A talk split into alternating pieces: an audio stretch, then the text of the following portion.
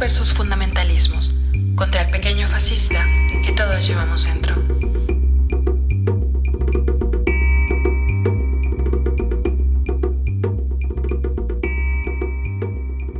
Hola, hola. Bienvenidos a Morras versus Fundamentalismos. En este nuevo episodio titulado Corridos bélicos y la queso pluma, saludo a Dalia. Hola, ¿cómo están? Hola a todas, todos, todes. Y hola, acá Sofía. Güey, yo me moría por grabar este pinche episodio de corridos bélicos. Porque, bueno, es un tema que a mí me encanta, güey. A mí me maman los corridos. ¿A ti, a ti te gustan? A mí me encantan los corridos, güey. Desde niña, desde siempre me han gustado los corridos. Yo soy 100% belicona, la verdad. Sí, güey, yo también crecí con eso, o sea, sí me acuerdo de, pues de muy niña escuchar canciones que de pronto ya en la actualidad dices, ay, güey, ¿cómo se llamaba esa canción? Porque la escuchas y la escuchas y la escuchas, pero creo que incluso ni siquiera en esos momentos es voluntario, pero te gustan y creces con ese pedo. Y bueno, a mí me encantan los corridos, güey, y más ahora que fui a la re, con esta experiencia VIP belicosa, no mames, estuvo así. Ándale. Nos van a. Una de las muchas cosas por las que nos van a funar es por el varo que te gastaste en ir a, a la real VIP, ¿no? Andar. La experiencia belicona VIP. Pero ¿sabes por qué? ¿Por qué, por qué me gasté ese dinero, güey? Porque antes no podía y ahora sí. Sí, que presuma el que pueda y el que no, pues que se muera de la envidia. no, no, no. Fíjate que yo nunca hablo como mucho de esto, pero porque pues, luego mi familia es medio, pues mi familia tiene sus, sus formas, ¿no? De, de, de, ser y son cosas en las que yo no trato de, de meterme mucho y trato de respetar a, a, mi familia en eso, pero mi familia se dedicaba en el pasado, en este momento ya no se dedican al regional mexicano. O sea, organizaban bailes, en, tenían plazas, porque en el regional mexicano también se usa esto de las plazas. Entonces, eh, los, los empresarios se reparten las plazas. Entonces, una plaza es de un empresario, otra de otro, otra de otro. Y mi familia tenía una, unas plazas que eran como de las más importantes. Eh, a nivel regional mexicano, entonces a mí desde chiquilla me trajeron en los bailes, ¿no? Y además de pues traerme en los bailes, a mi mamá la usaba pues mi familia como de relaciones públicas. Y era de que si iba a ir alguna banda a la plaza donde estaba mi familia, a mi mamá la mandaban a que fuera la anfitriona de que llévatelos a la playa, llévatelos acá y mi mamá me carga a mí, entonces conviví con un montón de artistas del regional mexicano, entonces me acostumbré a la experiencia VIP porque ya sabes, ah, yo traía el gafet así de al, acceso me dejaban pasar a las zonas de prensa. En los Tigres del Norte estuve así al lado del escenario y tenían botellas de vino para la prensa porque donde yo estaba era para la prensa y me acostumbré como a no comprar boleto, a llegar con el gafete y todo y ya no me hallo, güey. O sea, ya voy a un baile y digo, ay, no, ¿qué es esto? ¿Qué es esto? Necesito la experiencia VIP. Necesito la experiencia VIP, pero tampoco creas que tanto, porque mi familia me ponía a trabajar ya de grande, de adolescente, me ponían en taquilla a vender boleto y era un vender de boletos y ni disfrutaba tanto. Pero es un ambiente bien interesante, güey. Y precisamente una de las cosas que a mí me llama muchísimo la atención, güey, es que no creas que yo era en ese entonces eh, la ídola que podría ser ahorita por dedicarme al regional mexicano, güey. O sea, de hecho, una de las cosas por las que yo decidí no dedicarme al regional es porque me hacían un montón de bullying, güey. O sea, todo el mundo me decía que eso era de nacos, que eso era de corrientes, que eso era de personas vulgares, que esa era música de pobres. O sea, a mí en la escuela me decían las rascuas, güey. Así de que, ay, las rascuas, güey, de por la música que oía, porque pues yo igual en, aquí en Agua sí me iba a los bailes normal, güey, o sea, había veces que sí la doña Josefina Cruz, que es la que hace los bailes aquí, se rifaba y me daba gafet de VIP, pero a veces no, igual me iba al baile normal, así con mis amigas y todo, pero a mí me hacía un montón de bullying, toda la gente me decía que sobre todo el género de los corridos, era de nacos, güey. Y a mí ahorita estoy entre que qué chido que se popularizaron y que un montón de gente los escucha, porque musicalmente me parecen un género muy complejo. Sí. Y con estructuras musicales muy complejas, pero por otro sí no soporto que digo, ahora sí, perros, ahora sí todo el mundo los escuchan. A mí me hacían bullying por eso y ahora resulta que a todos somos belicosos, todas somos belicosas y pues no estoy soportando. No, y fíjate que a mí me pasa algo similar, digo, yo no, o sea, no comparto esto de que pues iba a los bailes, güey, a vender boletos y así, no. Que de hecho digo, no voy a abusar de nuestra amistad de más de 10 años, pero me sé una historia tuya. Ay, no, cállate, güey. Esas historias no las puedes contar, güey. Esas van a salir inéditas en un libro. Hay que capitalizarlas mejor. No, nada más me acordé de eso, pero digo, me pasó algo similar en tanto que mm, te decía que yo crecí con esta música. O sea, no crecí tal cual solo con corridos, sino con música norteña, del regional y demás. Era música que sonaba en las fiestas familiares, me acuerdo mucho, sobre todo, creo que el gusto viene por mi abuelito. Yo vivía con ellos, ¿no? Con mis abuelitos. Entonces, recuerdo eso, pero precisamente recuerdo que durante mi infancia y parte de mi adolescencia, eso se veía como una cosa muy naca, güey. Una cosa muy de gente corriente, una cosa muy... Güey, yo no sé si tú has escuchado esta palabra. Yo de pronto le pregunto a la gente porque de verdad no he encontrado a alguien más que la diga, pero en mi familia se decía que eso era rancuano. Música rancuana. Güey, ¿tú has escuchado ese término rancuano? Sí, pero yo lo oía como ranjuano. ¿Cómo? Lo decían como ranjuano, o sea, en lugar ah, de ranjuano. Ajá, pero de hecho a mí por eso me decían las rascuas, güey. Ajá, ajá. O sea, por la rascuacha, güey. O sea, sí sabes, sí. O sea, en la escuela fresa me decían así, pero miren dónde estoy, perras. Exacto. Rascuacha y todo, pero aquí triunfando. semanas y semanas con los más, en los más vendidos del, del péndulo. Em, ajá, pero sí, justo, era como, hay música que es rancuana, y la música rancuana era la que no pertenecía en ese momento como a los grandes clásicos del regional mexicano, ¿no? Y estoy refiriéndome un poco a la época de los 2006, 2008, demás, pero bueno, pasa eso y recuerdo que más o menos cuando tendría, cuando yo tenía como 14 años, inició mi, pues no sé, güey, o sea, simplemente dije, a ver, es que sí me gusta el regional, ¿por qué lo oculto? ¿No? Porque si era una cosa que, bueno, cuando eres niña, a lo mejor, insisto, no de manera tan voluntaria escuchas música, pero cuando empecé a crecer era algo que me gustaba, pero yo lo ocultaba. Y lo ocultaba y lo ocultaba hasta que me gustó un vecino. Y yo tenía, ajá, tenía como 14 años y el vecino escuchaba banda, pero así de que la, la casa retumbaba, güey. Entonces yo me acuerdo que... la Exacto. Era un amor no correspondido porque mi vecino, ay, yo tendría eso, o sea, mi vecino tenía como 30 años, ¿sabes? Entonces, hubo dos canciones que representaron mi fracaso amoroso con él y una fue la de Aunque te duela, de Fidel Rueda, y la otra fue que me lleve el diablo de los huracanes del norte. O sea, yo verdaderamente sufrí ese amor, ¿no? Pero tengo muy presentes estas dos canciones porque fueron las que yo dije, es que sí me gusta el regional mexicano, o sea, y sí me gustan los corridos y los disfruto. Pero, insisto, había este, al menos de mi parte, como cierta pena, sobre todo porque después entré a una fresa, a una fresa, ay, pues justo una prepa, que le sean la Fresóleos, ¿no? Era la prepa Petróleos, así le apodaban, pero porque había gente fresa le decían la Fresóleos. Entonces estaba esta pena de decir, eh, ay, es que sí me gusta, no me gusta. Recuerdo que una vez en alguna ocasión em, yo estaba con una familiar en la casa y empezó a sonar una canción, creo que era una canción de banda, tendría por ahí unos 16 años y e, esta familiar me dijo como, pinche corriente, quita eso entonces creo que son gustos que vas mm, ocultando, al menos en ese momento de la edad. Y hay un punto en el que dices, váyanse todos a la verga, sí me gustan. Pero me parece muy importante esto que mencionas porque yo creo que lo que está pasando actualmente es algo que pasó, o bueno, es algo similar que pasó con el reggaetón, por ejemplo, ¿no? Que el reggaetón durante muchísimos años fue visto como una cosa también corriente, una cosa vulgar, una cosa em, de personas pobres, y de pronto, ¡pum!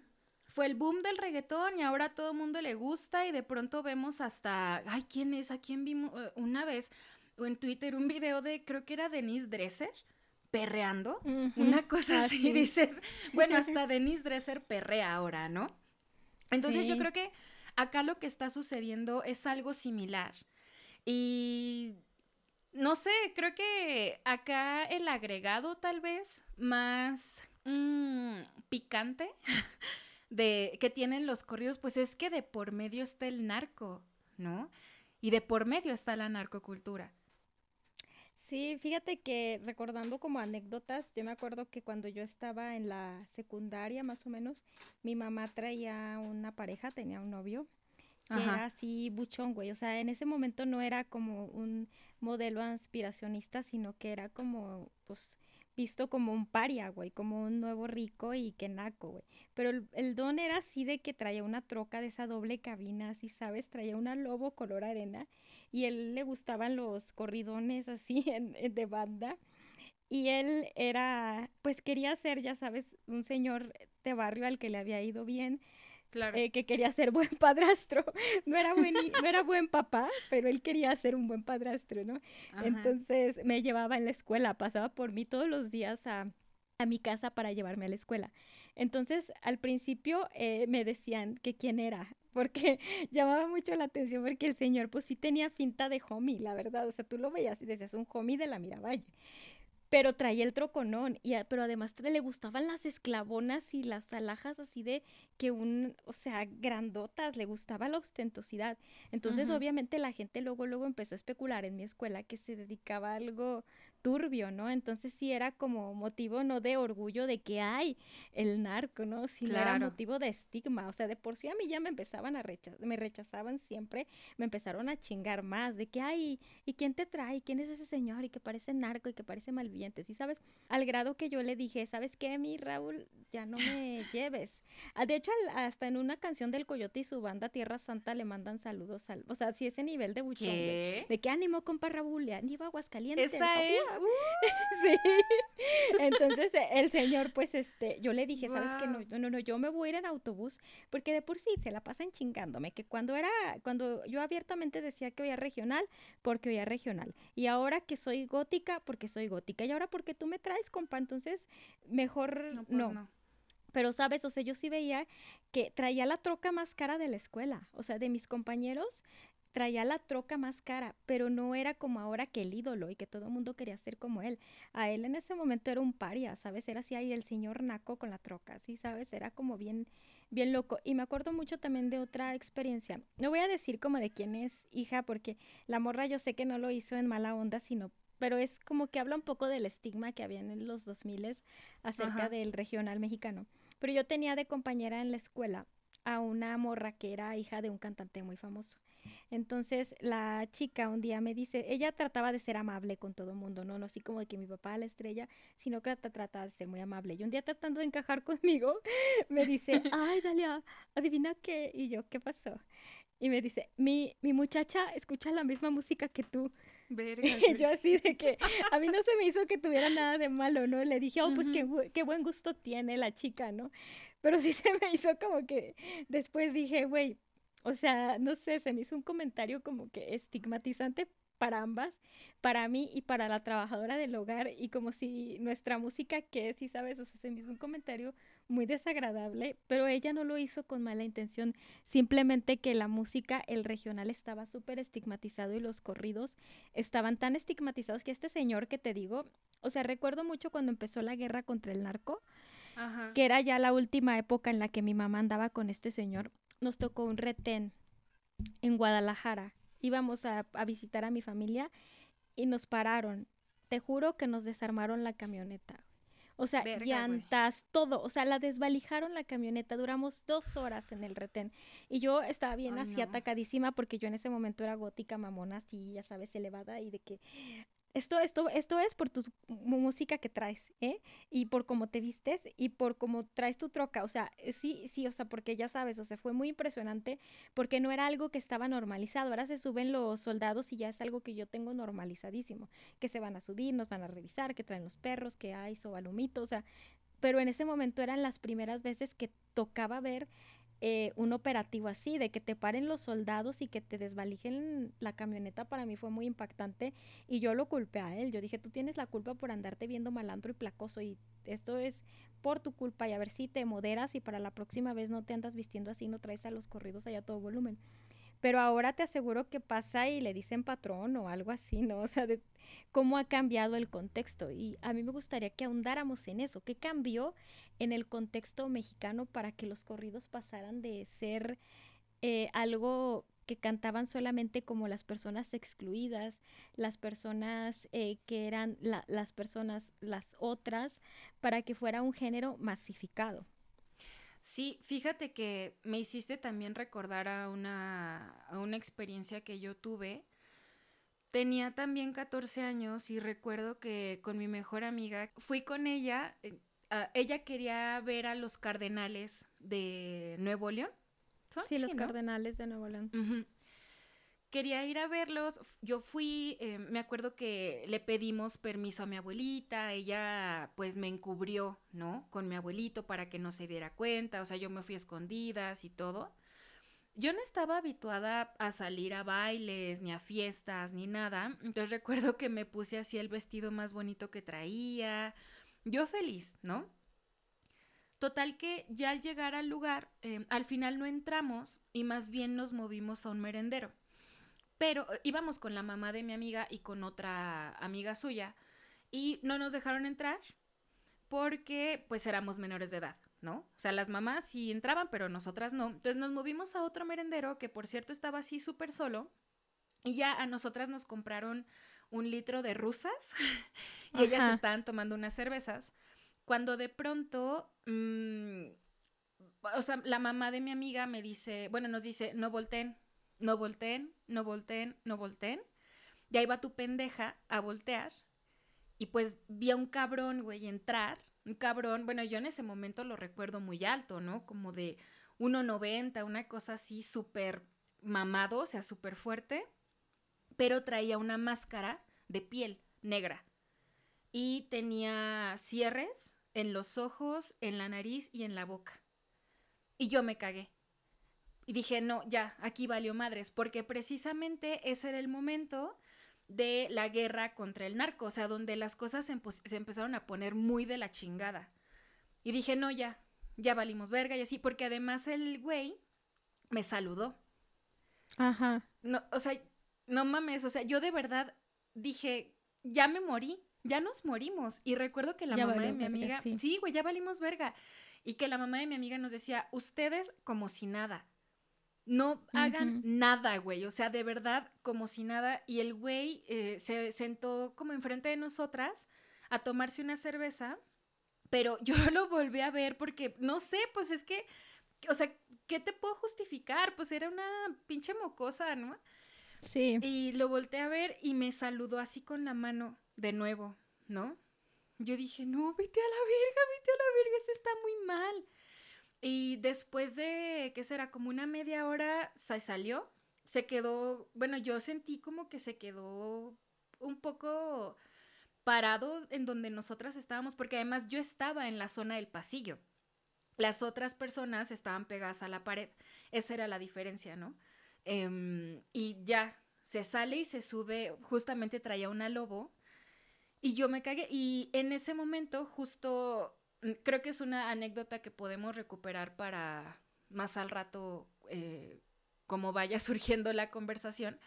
Pero también yo en ese momento dije, pues es que fue por venir a ver a los cardenales. ¿No? Ajá, sí, Ese por venirme a meter a estos lugares. Exacto. O sea, o sea, yo dije, no mames, salimos, o sea, me salí a escondidas de mi abuelito, mi abuelita pues tirándome paro ahí y yo exponiéndome de esta manera. Pero en un inicio pensé eso, que había sido por ir a ver a los cardenales. cuando esto fue en un merendero, güey. O sea, no fue en, el, en el concierto tal cual, ¿no? Pero bueno, respecto a esto que, que mencionabas, justo creo que también es importante, pues, contextualizar qué pedo. Y cabe resaltar que yo tengo ya un tiempo viendo casi todos los programas existentes en YouTube de Laura Bozo.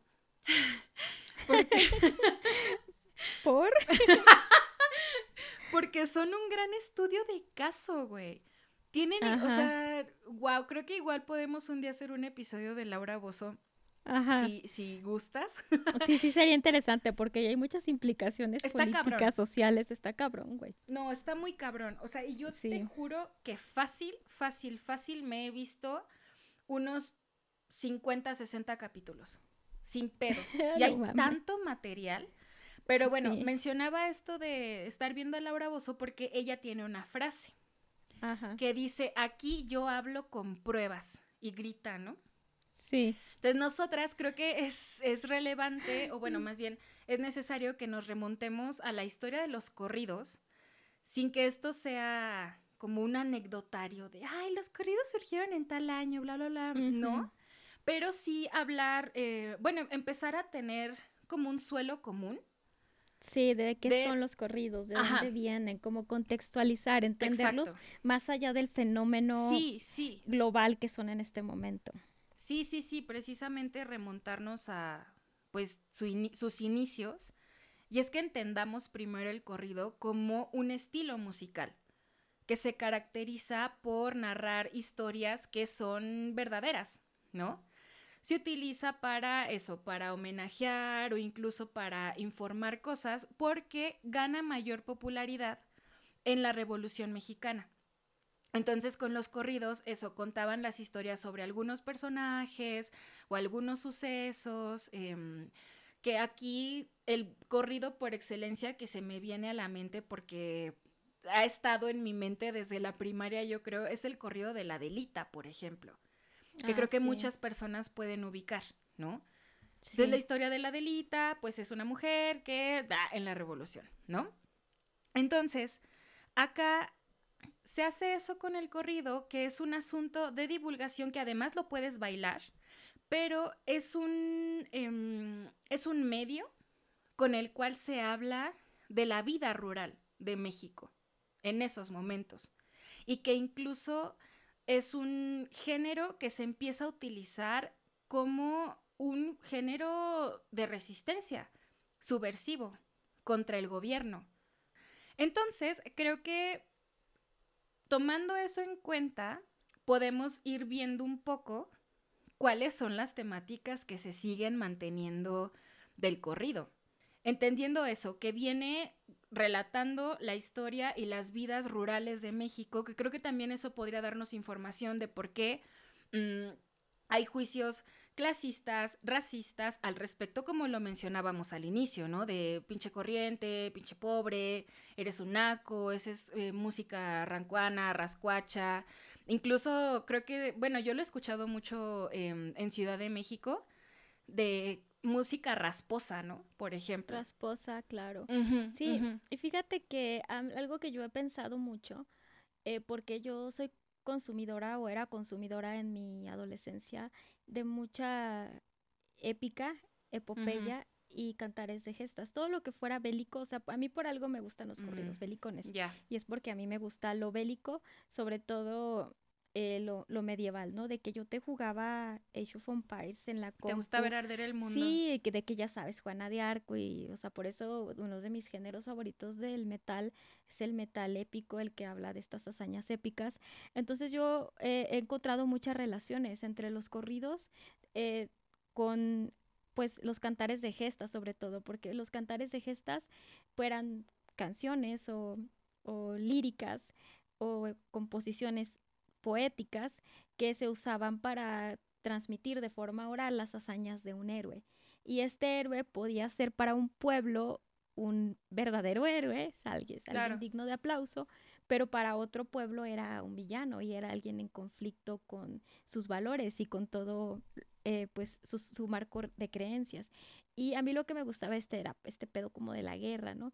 Y por ejemplo he encontrado similitudes en cuanto a estructura eh, estructura a nivel musical, pero también a nivel de pensamiento y de temáticas, de que exaltan la, eh, pues algunos valores como la caballerosidad, la hombría, eh, la valentía, el valor en, por ejemplo, Antrax Soy, Antrax, Antrax Soy, Antrax Me Voy, que es un ah, corrido, y Pelayo, que es una canción de metal épico de Avalanche. O sea, tiene, tú lo escuchas y dices la misma vibra, ¿sabes? O sea, la misma vibra de que yo voy a darlo todo hasta donde tope por esto en lo que creo. Yo le tengo lealtad en el caso de Pelayo al rey, en el caso del corrido a la organización y como mucho estos valores eh, de de caballerescos, ¿no? De, de sí, de los cantares de gestas, de estos códigos caballerescos de la lealtad a la dama, el amor al rey o a la organización, a tu país, a algo, y el ser valiente, el ser leal, el ser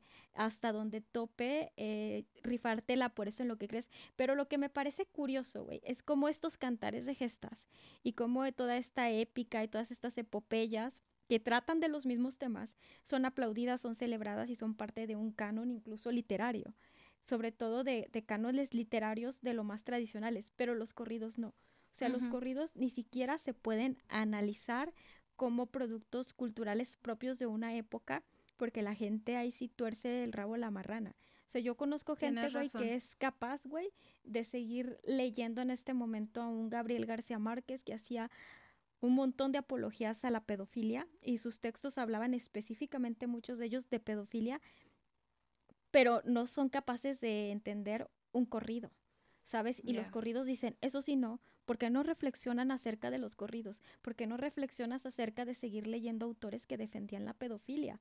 ¿Cuál diferencia hay? Y creo que tiene que ver precisamente que con que los corridos fueron retomados eh, por personas de ambientes rurales, de ambientes periféricos, de ambientes fronterizos, de ambientes precarizados y sobre todo de personas racializadas, porque algo que no soportan los amos, los burgueses, los dueños de los medios de producción, es que las personas que tienen oprimidas luego compartan su mesa. Eso es algo que no soportan. Y yo lo he visto, güey, ahora que voy a hoteles así bien nice, cómo me mira la gente. Ha habido lugares donde no me quieren atender. O sea, yo, veo la incomodidad de los empleados y de las empleadas al atenderme o sea, de que no quieren atender a alguien como yo, ¿sabes? Y yo entiendo y respeto y si no me quieren atender, no creas que yo me pongo prepotente de que, a ver, ¿me atiendes? No, yo soy, yo entiendo eso, pero sí es algo que me ha hecho reflexionar un montón y que yo estoy, o sea, yo pienso que algo por lo que la gente odia los corridos es porque no soportan que se canten las hazañas de personas pobres. Total. Sí, porque empezó como un género que cantaba o que narraba las hazañas de héroes revolucionarios, pero poco a poco siguió en ese contexto. De hecho, si tú escuchas los corridos, por ejemplo, de los más antiguos que yo recuerdo, que ya son narcocorridos, de se les peló Baltasar, ¿no? Te dice, está, estando moliendo caña en su ranchito querido, siempre habla como de estos ranchitos, de estos pueblos, de estos contextos rurales, de estos campesinos que de pronto empezaron a sembrar cosas ilícitas y salieron del umbral de la pobreza. Y siento que el tema con los corridos no es ni siquiera la violencia, güey, porque si te molestara la violencia, no consumirían tanto gore, no consumirían tanta violencia en la literatura, en las películas. Lo que les molesta es que sean las hazañas de gente que salió de la pobreza.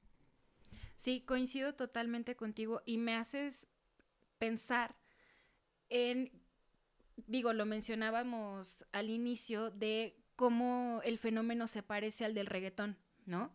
De que antes era un, un, un género, vaya, güey, era lo peor que podía sonar, ¿no? Y precisamente uno de los juicios que se le hacían al reggaetón y que muchas personas siguen haciendo es que son ritmos muy básicos, es que son muy pobres musicalmente hablando, es que las letras son igual, ¿no? Como muy carentes de... No sé qué verga busca la gente en la música, ¿no? O sea, no sé si buscan una disertación filosófica en un ritmo que es para bailar o algo así. Pero bueno, dicen que las letras son muy pobres, que no tienen significado, bla, bla, bla. Pero ese tipo de juicios son los mismos que yo he escuchado que, que dicen de los corridos. Básicamente les despojan de cualquier valor que puedan tener a nivel musical, a nivel lírico, únicamente porque están eh, cantados, digámoslo así, o realizados por personas que sí vienen de contextos marginales, que sí son personas racializadas, que hablan de, de sus propias historias, o sea, no nada más de las hazañas de algunos personajes del narco, sino de sus propias vidas. Y creo que es a partir de ahí que se genera cierto grado como de identificación con los corridos. A mí me pasa, güey. A ti también te pasa, ¿no? Que a partir de ahí nos identificamos. Pero quiero mencionar un poco cuáles son las temáticas que se siguen manteniendo en la actualidad del narco para ir comprendiendo mejor, pues, qué pedo con esto, ¿no? Y primero resaltaría que, güey, los corridos hablan de valentía, hablan de poder, hablan de respeto, esto que tú mencionabas, ¿no? Valores que se pueden en ah, como exaltar en otros géneros, en la literatura, en otros géneros musicales, en qué sé yo, wow, ¿no? Qué chido que ay, es que a mí me caga porque en general las personas que critican los corridos son grandes fans del rock o mamadas así, ¿no?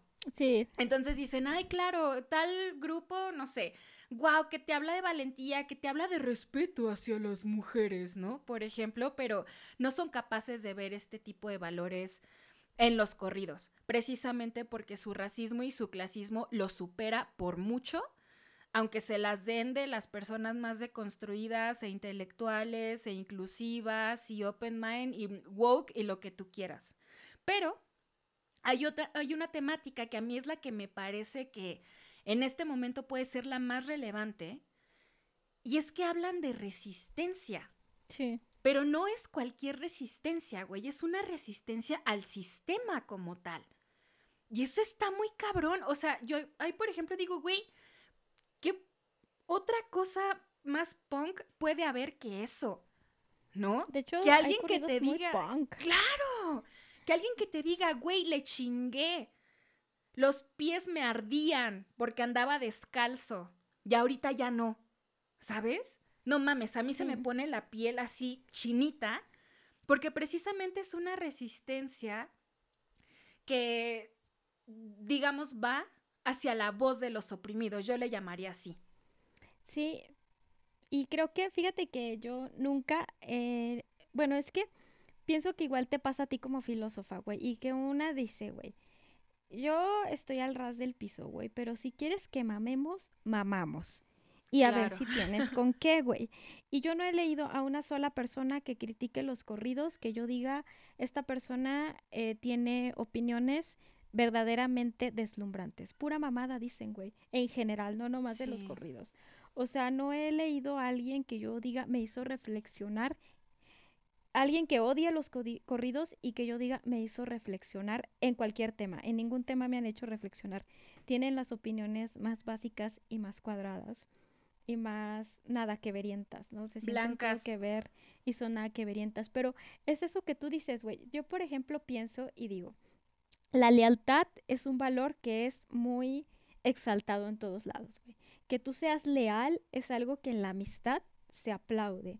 Que se aplaude en que tú seas leal a tus amigos, que tú le seas leal a tu pareja, que tú le seas leal a tu familia. Es un valor que es muy celebrado, menos si tú, ele- si tú eres un, un chico que está en el sicariato y le eres leal a tu organización. Ahí sí, no, no, siempre la lealtad no es tan chida, ¿no? Y todo mundo aplaude como las historias de superación, güey, de que si tú andabas a Rice y ahorita traes los, los lobotines, si se llaman así, pues la suelita roja. Ajá. Sí, sí. Entonces está bien, güey, si eres em, el señor este, ¿cómo se llama este viejo? Ay, viejo pendejo, ¿cómo te llamas? El ¿Quién? pinche viejo que tuitea tu pura mamada. Eh, uno que rico, el dueño de, de TV Azteca y de... Ay, Salinas Pliego. Ese güey, o sea, si ese güey te dice, en mis tiempos se aplaudía mucho levantarte temprano y trabajar un chingo y de acá a la verga, ¿no? Entonces también, señor, nada que veriento, que según él muy pinche millonario, pero pues sus empresas un montón están en quiebra, pero bueno, si te lo dice un señor blanco con una copa de champán y te dice, ay, no, yo me levantaba temprano y le chingué y vengo de abajo, todo el mundo, ay, quizás quizás hay que escucharlo. Quizás sí estamos exagerando con que la meritocracia no funciona. Pero si te lo dice alguien que sí viene de abajo, güey, que sí le chingó, que sí le ardieron los pies, entonces es que, ay no, es que lo malo con el narcotráfico es que quieren ocupar los lugares de los burgueses, y sabes que son traidores de la causa. ¿De cuál causa, güey? No o sea, no mames, es que a mí eso cuando me, te dicen de que son traidores de la causa porque quieren ser burgueses o porque ahora son los nuevos dueños de los medios de producción, digo, güey, la gente no te debe pobreza. O sea, es algo que me gustaría que entendieran las personas. Nadie te debe precarización, güey. Nadie te debe marginidad. Nadie te debe andar con los pies descalzos. Nadie debe sumarse a tu causa, güey. O sea, si hay alguien que logró salir del umbral de la pobreza con un montón de esfuerzo, qué chido por esa persona, ¿no?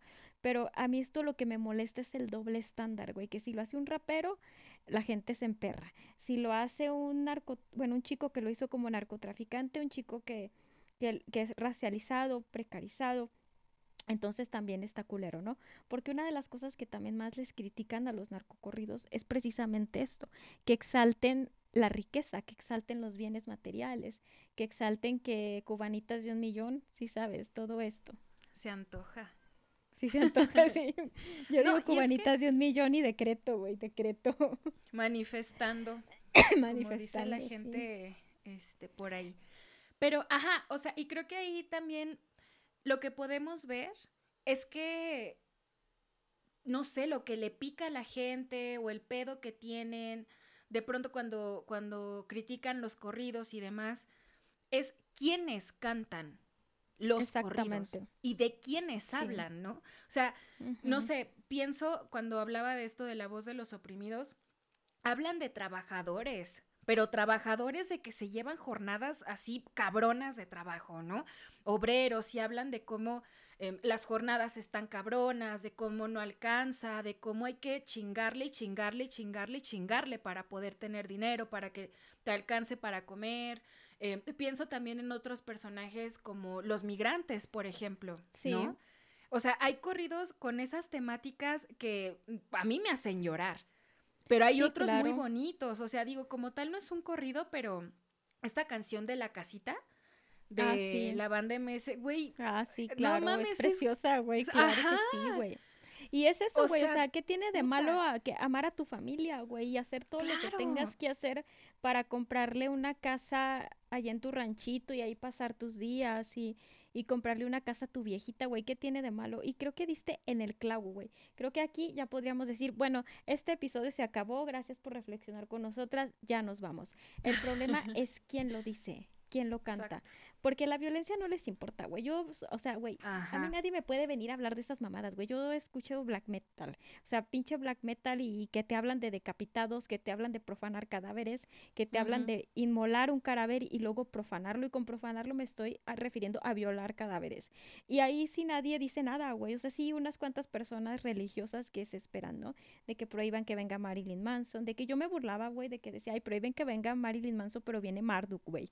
Viene Mayhem, güey que hacen ritos satánicos arriba del escenario, que sacan cabezas de puercos reales, ¿no? O sea, de que, o sea, si a la gente le importara el tema de la violencia, sería esto. Y te voy a poner. O las bandas nazis, güey, que, sí, güey, se presentan, y no en México y no hay pedo porque la gente no las conoce. Porque realmente no te importa, güey. Como son noruegos, güeros, y sabes, no los pelas, güey. Pero cuando es alguien racializado hablando de lo que sea, la gente se va a arder. Y a mí esto me hizo reflexionar porque cuando salieron, es que ha habido una evolución de los corridos y ahorita podemos hablar un poquito de esto. Que no, o sea, llegamos, güey, de los Tigres del Norte que cantaban sobre migración o sobre personajes ficticios como. Eh, Camelia la Tejana o como Baltasar o sí sabes que eran personajes. el jefe de jefes. el jefe de jefes, sí, es que, que a lo mejor eran reales, a lo mejor eran ficticios, pero que no eran tanto así tan abiertamente como hoy, que sí son de cosas que pasaron y que incluso los, las personas de las organizaciones multicrimen los mandan a hacer. Pero cuando empezaron a salir los corridos alterados, a mi cuñadito le gustaban mucho. Entonces una vez estaba escuchando, ya sabes, con cuerno de chivo y bazooka en la nuca, ¿sí sabes? Cortando cabezas, el que se atraviesa y está en la silla cantado. Somos sanguinarios, locos, bien ondeados, nos, gusta, matar. Entonces así estaba mi cuñadito así cante y cante. Entonces Iván se atacó, güey, Iván así, ya sabes, dice, ¿por qué estás cantando eso? Qué pura violencia. Y luego le dice, ah, pero pues tú sí puedes ver videos, ¿verdad? De mujeres crucificadas ahí ensangrentadas y videos que hablan de decapitaciones y de matar gente y de incinerarla y eso está bien, pero mis corridos están mal. Y yo dije, mira, devoró. no dejó, no dejó nada a este niño. O sea, dije así de, porque tiene razón. O sea, a mí me dolió en ese momento y a, y a Iván también le dolió, güey, pero tiene razón. O sea, tenía razón. Y esto se aplica a todo, güey. O sea, el problema no es de lo que cantan. La gente se enoja por quién lo canta, güey. Porque, a ver, si lo van a justificar el que el narco es real, que los retenes, que el narco desaparece en México, sí, güey. En México también matan mujeres, güey. Todos los días. También las incineran, güey. También hay un montón de hombres allá afuera matando mujeres siete diarias, les recuerdo. Y la gente no le parece ningún problema seguir consumiendo productos donde se matan mujeres. Y menos si la cantan güeros. Pero si la canta cualquier racializado, güey, entonces está bien, güey. Está mal, hay que lincharlos, hay que em, cancelarlos y hay que prohibirlos. Parece que ahí sí hay un permiso del juicio, ¿no? Sí. A ti sí te voy a juzgar y te voy a decir absolutamente todo lo que está mal con tu contenido, pero a esta otra banda, que de hecho mm, me olvidé mencionarlo en el episodio que teníamos de masculinidades tóxicas, cuando hablábamos del Kanye y de Will Smith y así, de que de manera muy frecuente me suelo encontrar con memes que hablan del tipo, em, no sé, tu ídolo y, ah, no sé, encuadran, pon tú a Karim León. Ah, sí, es clásico. Y así de que es súper tóxico, güey, machista, misógino, bla, bla, bla. Y, luego mi ídolo. Y ponen a un Gustavo Cerati, por ejemplo, ¿no? Sí, perdón. Sí. Y Ajá, y entonces dices, güey, no mames, porque además luego, luego se ve el sesgo de las personas al momento de hacer el juicio, ¿no?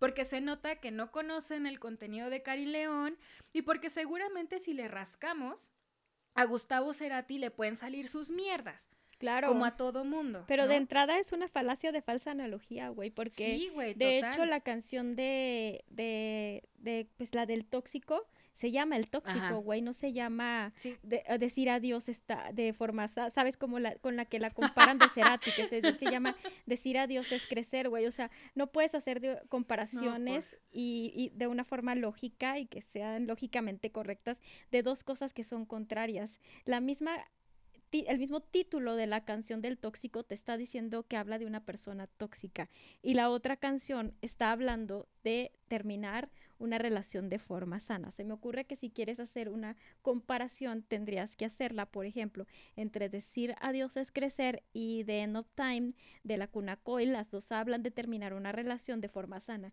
pero estás comparando dos cosas que son opuestas, güey, eso es una mamada, yo no sé. Cómo hay gente que piensa que eso es inteligente, de que, güey, yo no quiero que a todo mundo le enseñen lógica en la secundaria o tal, pero si tú te crees muy mamador, vamos a mamar, güey, vamos a mamar, pero mamar bien, porque si no me crispas a mí los nervios y yo me pongo muy descontrolada. Y es eso, o sea, además, ay, Cerati también tiene canciones bien perras tóxicas. Todos los pinches rockeros tienen canciones. Además, eran tóxicos como personas. O sea, ¿por qué no hablan de que sus rockeritos favoritos les encantaba abusar de niñas de 13 años y que hay un montón de historias súper turbias de esos señores ya de 30 y 30 y tantos años agarrando a las morritas justificándose en que eran grupis de 13 años y haciéndolas hacer cosas bien turbias? Ahí están, han salido un montón de cosas hacia Ramstein y las cosas que hacen y ahí sí hay que separar parar al artista de la, obra. de la obra, pero que no se trate de un grupero siendo investigado por desviación, por lavado de dinero, porque ahí sí hay que cancelarlo, hay que cerrarle todas las puertas, que digan que no soportan que un rancherito haya salido del umbral de la pobreza y que ahora tenga varo. Eso es lo que no soportan, güey. Pueden justificarlo como quieran, pero esas justificaciones no se sostienen porque no las aplican a todos los contextos.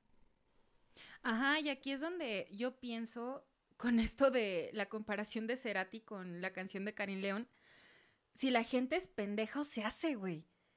En esos temas, de verdad. O sea, como tú lo como tú lo dices, o sea, si vamos a mamar, pues vamos a mamar bien. Y vamos a hablar de, estas, de estos temas con, ahora sí, como dice Laura Bozo, con pruebas, güey. Y es que también pienso en que el problema está en quién lo narra eh, los personajes de los corridos, pero además cómo lo narran. porque utilizan lenguaje que se puede catalogar como ranchero, o lenguaje corriente, o lenguaje naco, ¿no? Pero quiero nada más mencionar unos últimos personajes, el que también estaba pensando ahorita que te escuchaba hablar. Y es que hay incluso corridos zapatistas, por ejemplo. Sí. Que siguen hablando de la voz de los oprimidos. Y yo no he visto en la gente que critica corridos que se escama, no he visto que hagan una crítica, pero de verdad ninguna, hacia un corrido zapatista. No sé si porque no saben que, que existen o porque saben y eso no les parece tan problemático, porque hay una causa social medio aceptada de por medio, no sé.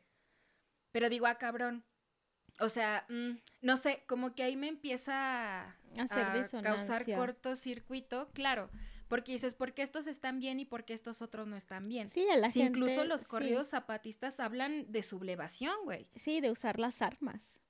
Ajá, claro que sí. Y este, también otra cosa es que la gente, por ejemplo, eh, yo he escuchado gente que dice que solo tienen ya sabes, solo molestia con los corridos tumbados o con los corridos ah, bélicos, pero aún así a mí me parece una crítica muy injusta, ¿sabes? Porque la gente critica algo sin conocerlo, o sea, la gente no se ha puesto a hacer un ejercicio antropológico, un estudio serio de decir, güey, voy a escuchar corridos un día todo el pinche día voy a escuchar corridos a ver de qué hablan.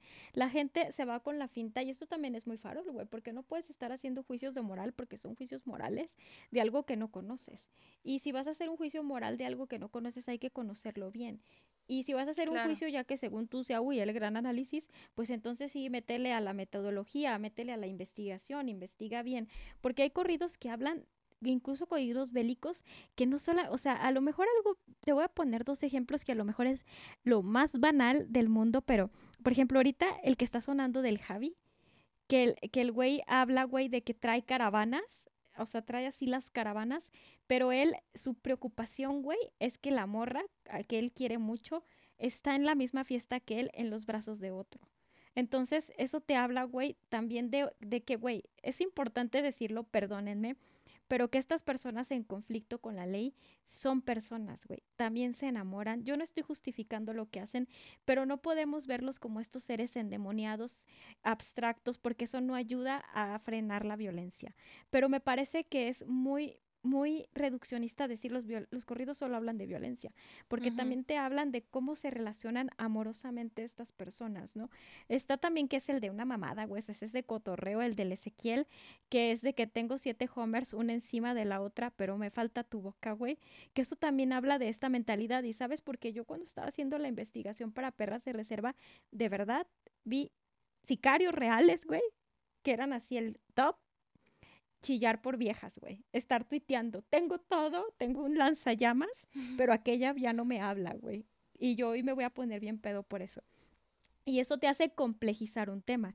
Y está para mí el ejemplo más así que dice, si quieres entender los narcocorridos y, los, y, y por qué llegamos a los corridos bélicos, escucha El Niño Sicario y escucha Cara a la Muerte, güey. O sea, Cara a la Muerte es para mí un poema épico es una epopeya, güey, porque te habla de un héroe trágico que se lo está cargando la verga, lo están matando y él mismo siente cómo se está muriendo, cómo se muere y ve su propio funeral, güey. Está súper así de que, güey, voy a hacer el ejercicio de trasladar estos corridos a un lenguaje así de que tragedia griega, güey, de una epopeya griega para que veas que la gente los aceptaría, porque no es el tema, es quien los canta.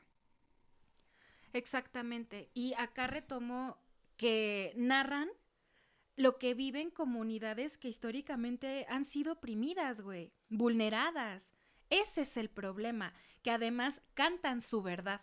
Exacto. Creo que eso también es importante. Y digo, antes de entrar ya totalmente de lleno a los corridos bélicos, solamente resaltar que no son nuevos. Si bien ha habido una mm, como especialización en el tema en la actualidad, pues tenemos una referencia que venimos hablando de la Revolución Mexicana, pero también hay referentes que sentaron el suelo para que eh, surgieran los narcocorridos y después los corridos bélicos. O sea, yo me acuerdo así de mi infancia, escuchar a Carlos y José, por ejemplo, a Lalo Mora, obviamente a Chalino, que mira, yo con Chalino tengo un pedo. Porque ahora todo mundo le gusta Chalino. Ah, sí, era algo Y todo el mundo dice, pongan a Chalino. Como si de veras. no mames. Nomás se saben una canción, güey, y lo hacen por mamadores. De verdad. No sé, tengo ahí un pedo, güey. Yo me voy a empezar a emputar si hablamos de Chalino, porque, uff, a todo mundo. Y lo mismo pasa con Valentín Elizalde. Valentín Elizalde, cuando se murió, la gente está celebrando. Ay, qué bueno que lo mataron, pinche viejo naco, ¿sí sabes? Y ahora todo el mundo de que, ay, mi vale. Ay, ¿cuál pinche tu vale, güey? No es tu vale, güey. No mientas por convivir. es mi vale, mi vale. Sí, es decir, nosotras sí lo escuchábamos. De tengo derecho de antigüedad, sí. Como dice la arrolladora, que, que se respete mi derecho de antigüedad. si es de la pues arrolladora, creo que sí. Pero sí es eso, y hay un montón de exponentes más. Podríamos hablar de los tucanes de Tijuana, de los tigres del norte, que los tigres del norte pues tienen un montón de corridos eh, que hablan no solamente de, de, la migración, sino también pues obviamente de narcotraficantes, pero también del contexto, ¿no? Está el de la perra, güey, que, que, te habla de que el, el gobierno está completamente involucrado y que es un narcogobierno en el que vivimos pero pues también está el Commander, ¿no? Que fue de los primeros que como que ya traía el performance altísimo y que la gente empezó a funar. Y, y también este, pues, ahora recientemente, bueno, a mí Gerardo Ortiz, que siempre me ha gustado mucho, me parece que creó un género musical que son los corridos progresivos, que fue combinar como estas progresiones de guitarra que usan los metaleros, así de que bien, bien pinches mamadoras de en la guitarra. Él lo trasladó a los corridos, hizo los corridos progresivos y es el creador de todo un género, pero la gente se queda ahí de que no hablan de cosas de nacos, güey, de gente pobre que sale de la de la pobreza, como no eso no, lo podemos soportar. Podemos oír que destazan mujeres, podemos escuchar a pedófilos, a violadores, pero escuchar a un pobre que salió de la pobreza jamás. Eso sí, cancélenlo. Claro. Claro, porque tenemos, por ejemplo, el caso de Gerardo Ortiz, de no como la apología al narco y mm, sí yo me peleé con feministas por eso. naco pero güey tenemos también la canción de tranquilito sí. que no mames para mí es un himno sabes claro el mío también. Tranquilito, despacito, ahí le voy chingando en la vida sabes poco a poco sí no llevamos pero prisa. O sea, no tiene nada de valor su música únicamente porque toca ciertos temas. Y pienso, por ejemplo, también en Ariel Camacho, Sí. Que Ariel Camacho se me hace así infravalorado, precisamente porque creo que perteneció, digo, ya no está vivo, pero perteneció a esta época sí, de movimiento alterado. Termina ahí su, perdón, termina ahí su carrera y entonces ya siento que muchas personas ya no lo conocen por eso, pero su aporte es así enorme. Enorme. Y hasta incluso escuchándolos puedes aprender, güey, del contexto del narcotráfico en México y cosas, o sea, yo siempre que sale alguna investigación o tal, yo lo cotejo con corridos, güey, porque muchas de las cosas que dicen ahí ya las dijeron en corridos. O sea, si tú oyes a Gerardo Ortiz, ya te sabes cómo está el contexto en Tijuana. O sea, ya te sabes que había, eh, cuando estaba dominando, pues, cierto cártel en Tijuana, prohibían el secuestro para no calentar la plaza. Entonces ya sabes quiénes son los que manejan en Tijuana, sabes con quién tienen tratos, ¿no? Sabes que Aquiles y la rana son los que están en Tijuana y que tienen tratos con los sinaloenses, ¿sí sabes? O sea, como que entiendes un montón. Y, y, ah, no, o sea, es como si te leyeras un paper, pero musicalizado y en lenguaje... Y más divertido. Y más divertido, güey, porque luego los papers sí se... No, no mames, ¿no? Pero es eso, y lo que decías también de Ariel Camacho, y es toda esta estigmatización de que como... Eh, sí, la gente em, inmediatamente empieza a decir que se lo buscó, güey. ¿No? Como ahora Peso Pluma ves que está amenazadísimo, la gente ya está diciendo que ojalá pues que si lo matan eh, se lo va a, merecer. Exacto, digo, ya canceló conciertos. En varios lugares, sí. Pero luego a veces se me hace bien loco, güey, porque pues yo lo veo a él con sus managers y sus managers no han de pasar de los 30 años de que todavía tienen así sus caritas redonditas, las morritas, y, y digo, güey, no mames, o sea, la gente tiene sus teorías de conspiración de que el narco le ha inyectado un montón de dinero, gente. Yo vengo del regional mexicano, el narco toda la vida le ha inyectado dinero al regional, no de las formas en las que piensan ustedes, o sea, ha sido mandando a hacer corridos y lavando dinero, pero de que tengan el poder para colocar a cantantes en los primeros lugares, no, güey, no les interesa. O sea, no es ese su jale. Eso es por otros, pues por otros temas. O sea, Spotify a lo mejor le conviene. No sé, ya hay otras industrias atrás, el contexto, pero de que es que lo patrocina el narco, güey. Ay, no, qué cansado ese argumento. Pero bueno, seguimos. No, ¿y sabes qué creo que pasa aquí? Sí. Que precisamente se replica lo que ya hemos hablado en otros episodios de el pensamiento mágico. Exacto. De eh, corridos malos, corridos em, eh, satanás y cosas progres, cosas blancas, están bien. Y lo menciono por esto que decías de las conspiraciones, de por qué Peso Pluma es famoso y demás, que la gente realmente puede caer en cosas muy de conspiración y muy de sinsentido, pero que esto pasa precisamente porque no conocen los corridos no conocen la industria. Ni la historia. Entonces nada más ven ese pedo y dicen, ah, claro, es Illuminati, eh, hizo ahí pacto con, ¿con quién te gusta? Eh, con Lady Gaga, güey, y por eso su canción se llama Lady Gaga, porque hacen pactos de sangre entre sí y eso lo llevó a la fama y la puta madre, pero no conocen. No conocen la historia previa. Ni tampoco conocen la industria del regional mexicano. O sea, la industria del regional mexicano siempre ha habido un chingo de varo, güey. Siempre ha habido muchísimo varo, o sea, no es de que ahora sea tan popular, tienen un público muy fiel, sí. muy, muy fiel, güey, o sea, de verdad yo llegué a ir a bailes, güey, en plazas como Santa María Tequepexpan, güey, que había 50 mil personas, güey, Aquí en Aguascalientes, Intocable te metía fácil sin pedos 10 mil, güey. Cuando venía Intocable y pesado a los bailes de la Poderosa, donde los cartelazos eran de que impresionantes, te metían 10 mil personas. O sea, siempre han tenido un público muy fiel, un público que siempre los ha colocado en los primeros lugares de las listas de popularidad. Tienen su propia industria en sí, o sea, había premios Furia Musical, güey. Te estoy hablando de que había premios exclusivos para el regional y ahora simplemente que se diversificó su público, pero un público siempre lo han tenido y dinero había, o sea, ha habido, güey, o sea, yo veía el dinero que se movía y es mucho dinero.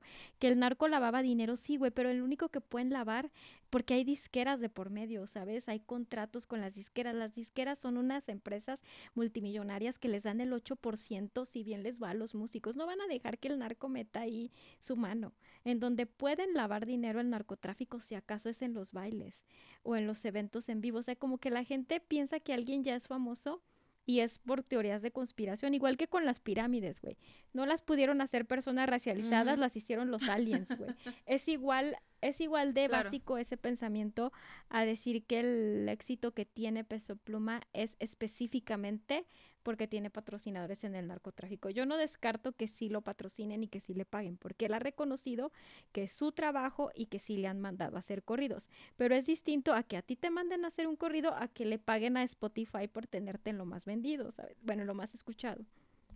No, pues no. Y acá quiero quiero que retomemos el rumbo.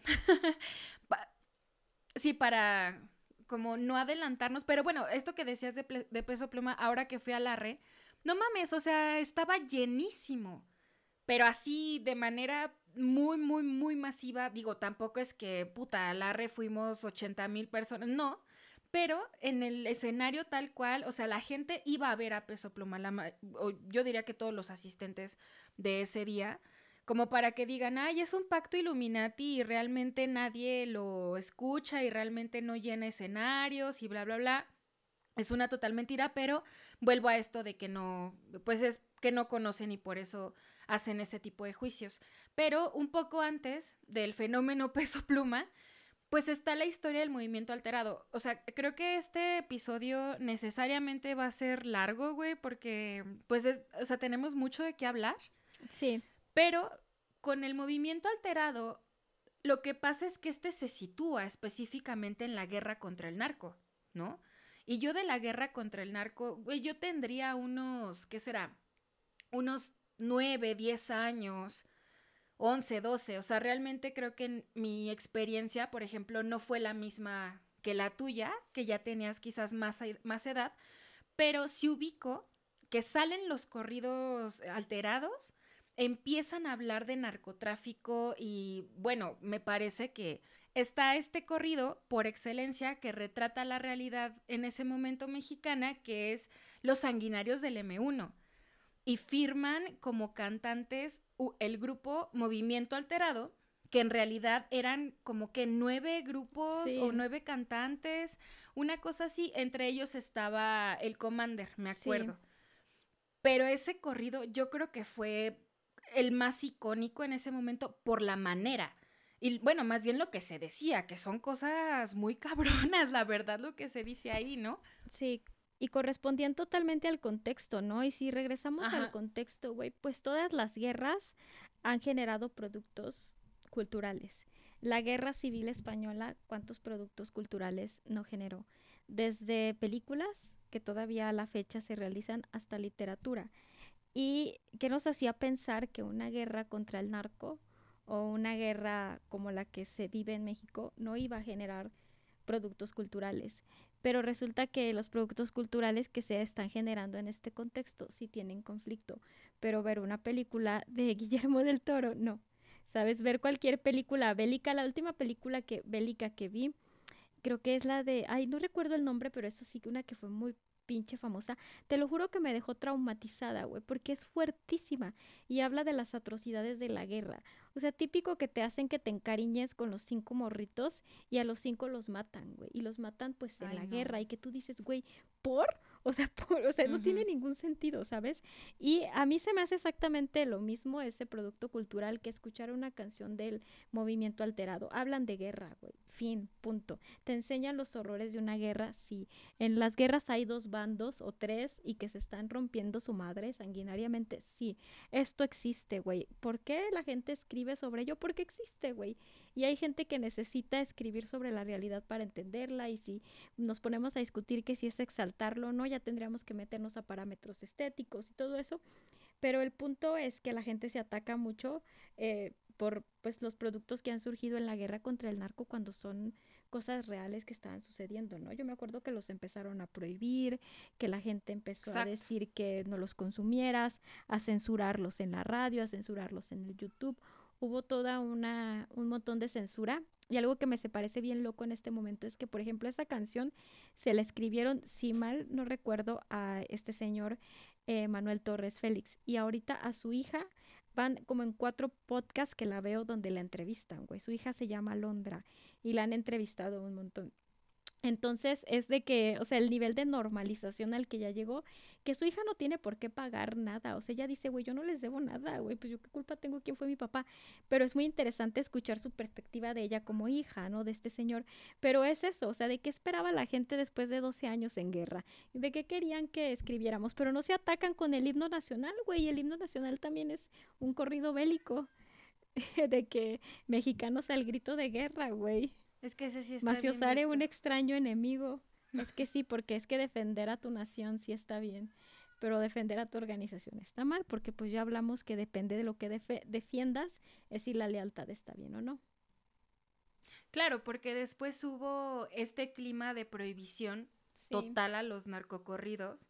Recuerdo que incluso en Aguascalientes, digo, sé que se replicó en otros estados de la República, pero era de que ya no sonaban ni en la radio, ni en los antros, ni en los bares, porque estaba prohibido. Y de hecho, solo escuchabas los narcocorridos en las camionetas que iban pasando, o en las fiestas privadas, o en algunos bailes. O sea, ya dejó de ser un producto que se, no sé si es correcto el término, pero que se masificaba, o que al menos estaba permitido, digamos, por el gobierno, digámoslo así. Entonces, siento que lo que sucedió fue que a partir de esta prohibición, baja, quizás a lo mejor no la producción.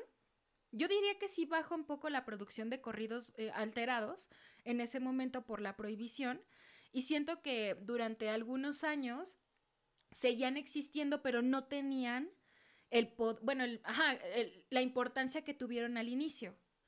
Entonces siento que fue una cosa como debajo del agua, debajo del agua, una cosa incluso quizás de nicho, ¿no?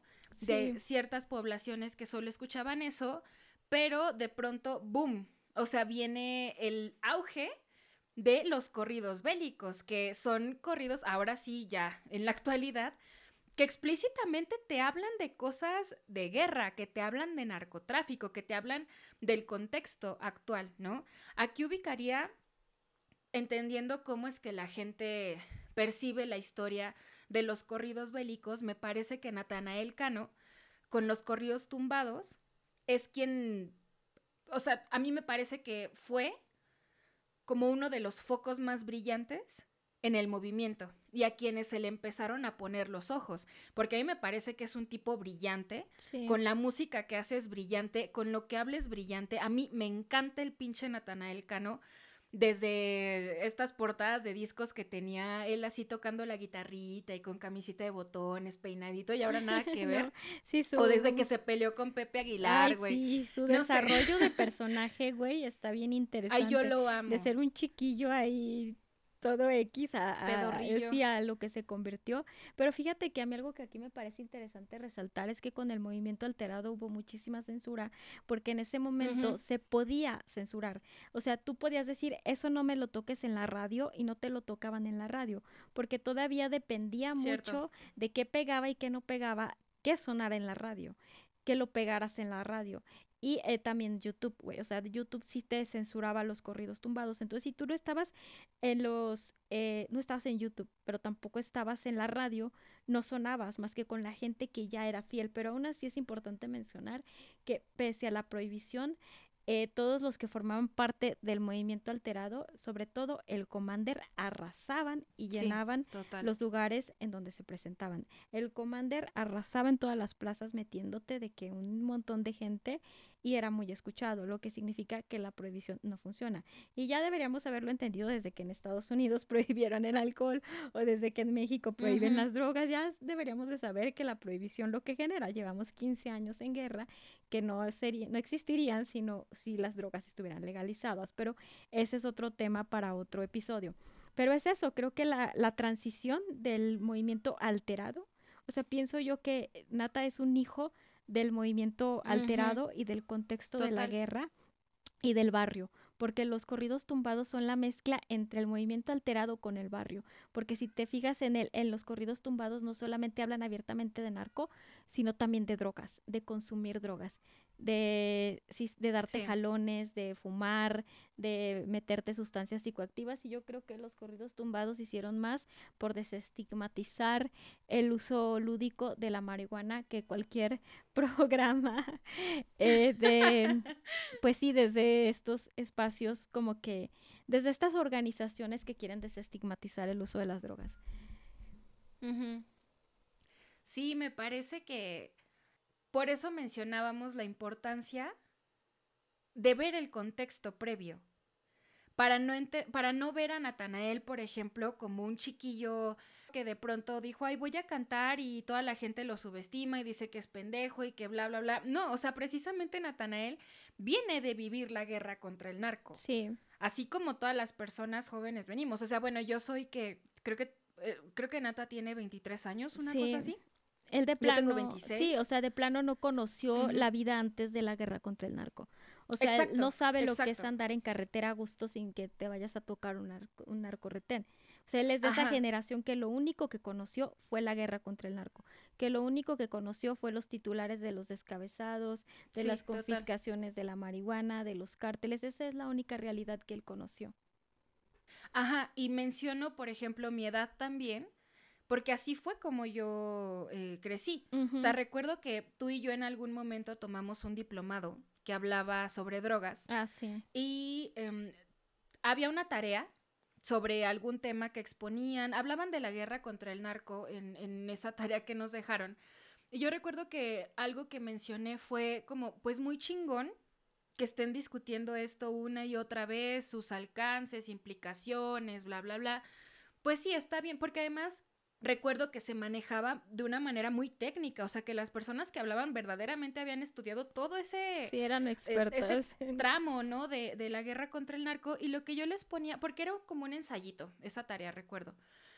Lo que les ponía era, a ver, porque en ese entonces yo tenía creo que 24 años, les decía, ajá, muy chingón todo esto, pero las personas que vivimos nuestras infancias o nuestras adolescencias en la guerra contra el narco, merecemos una explicación de qué fue lo que pasó. Porque simplemente vivimos ahí, o sea, no éramos adultas, eh, adultes para decir, ay, claro, eh, Calderón y Salinas de Gortari, era como, güey, no, o sea, ¿qué? ¿De qué estás hablando?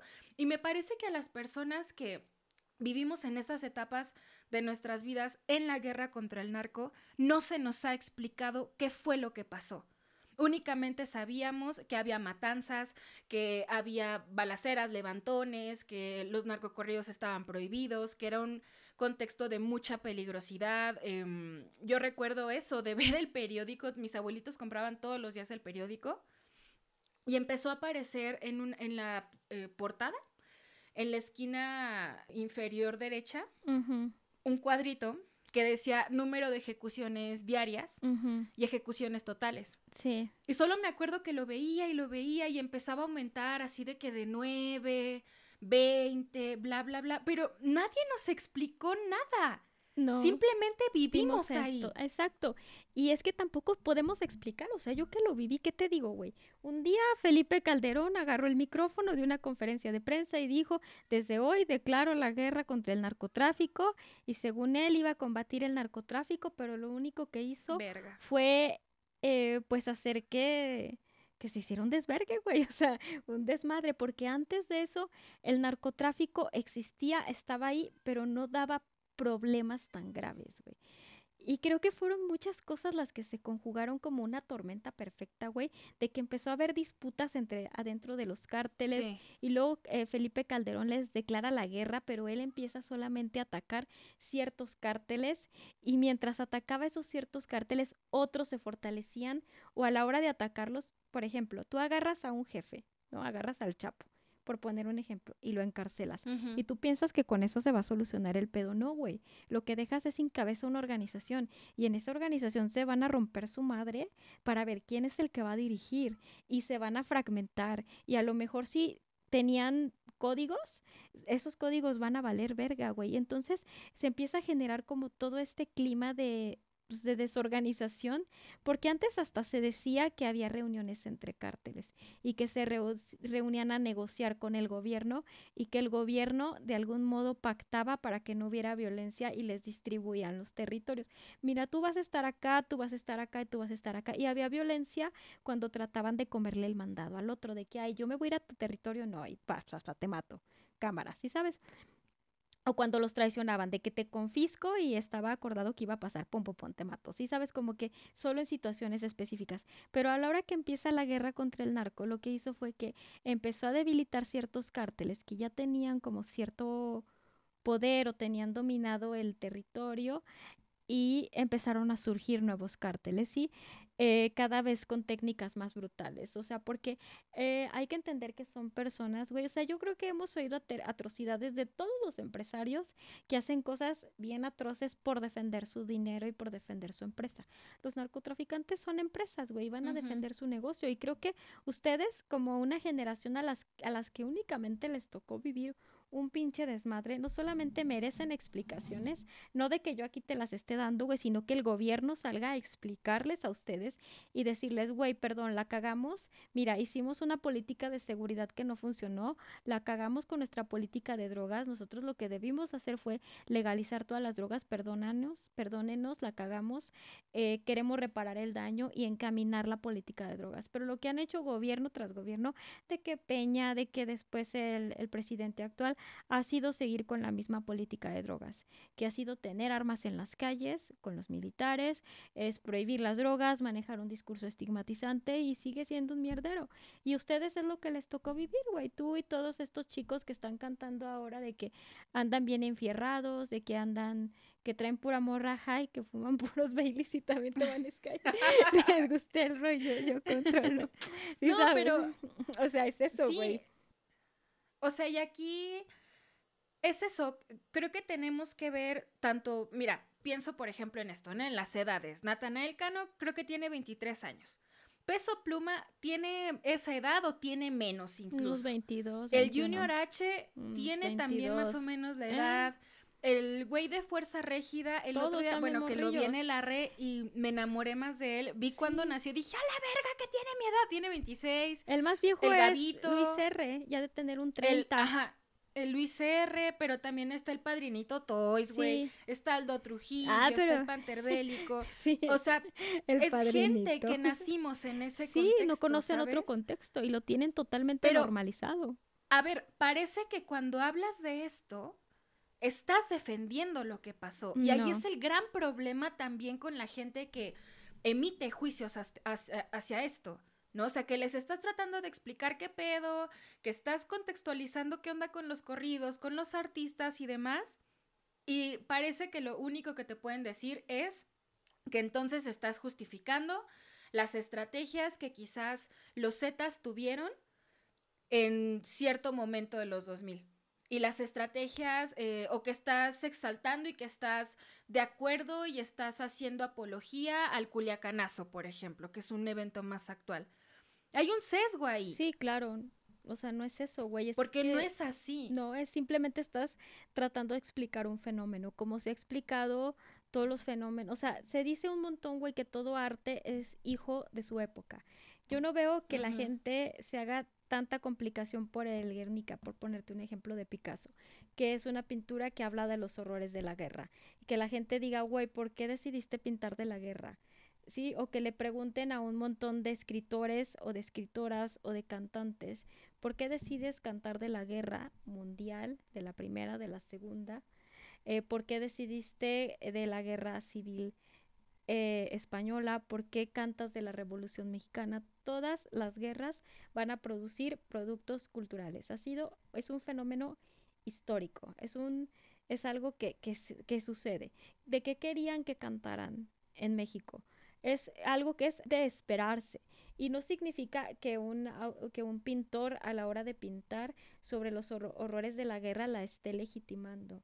Es lo que está diciendo, miren, esto pasó es mostrar la realidad. Eh, que la mayoría de jóvenes en México quieran integrarse a las filas del narcotráfico y lo vean, esto ya entrando en el tema de, la narcocultura, por poner un ejemplo, ¿no? Que la gente ya vea como un modelo aspiracional integrarse a las filas del narcotráfico y que sea además una exaltación a estas personas en lugar de hacer juicios morales tan severos de que ay, sí, sabes, eh, deberíamos de pensar por qué un joven que creció en la guerra contra el narco, que creció todos los días leyendo cuántos ejecutados, que creció viendo colgados, que creció eh, con todo este tema de violencia, ¿por qué? ¿Por qué? De verdad, ¿por qué? Eh, ve como una opción unirse a esta gente, ¿no? A mí esta pregunta me la han hecho un montón y me gustaría ver si tú sí la puedes responder. A mí me han dicho ¿Por qué tienen síndrome de Estocolmo los mexicanos? ¿Por qué le cantan y exaltan a las personas que les han hecho tanto daño? Y yo lo que he respondido, güey, es que nosotros no lo vemos así. Es simplemente que crecimos en ese contexto, un contexto de precarización, en un contexto donde no es tan fácil salir de la pobreza y tú ves que hubo gente que sí pudo salir de la pobreza es, es que no, es como una visión muy moralista, ¿sabes? En pensar Total. solo verlo desde los que violentan, los que desaparecen, los que hacen atrocidades en el país, porque también son las personas que salieron de la pobreza. Son personas multidimensionales, güey. Y verlo solamente como esos monstruos que solamente están buscando su beneficio propio y violentar no funciona de nada para entender un fenómeno. Y la gente no se identifica, o no toda la gente, con el ejercer la violencia. La gente se identifica con esas historias de superación, del poder salir de la pobreza. Sí, y lo dice una canción de Luis R. Conríquez, la del búho, no sé si la has escuchado, que menciona algo así como, y por trabajar en esto, la gente cree que uno ya trae el instinto por matar, una cosa así.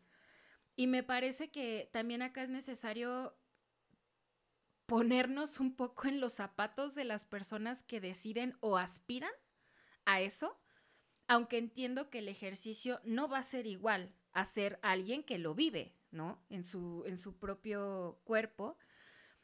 Pero vaya, o sea, puede ser un ejercicio muy simple en términos de poner en una balanza qué prefieres. Y acá se me viene a la mente esta frase que se usa en muchos movimientos sociales de prefiero morir de pie a vivir de rodillas. Sí. Sí, ¿no? Sí, sí, sí, la frase. De hecho, yo lo he escuchado en corridos eso, güey.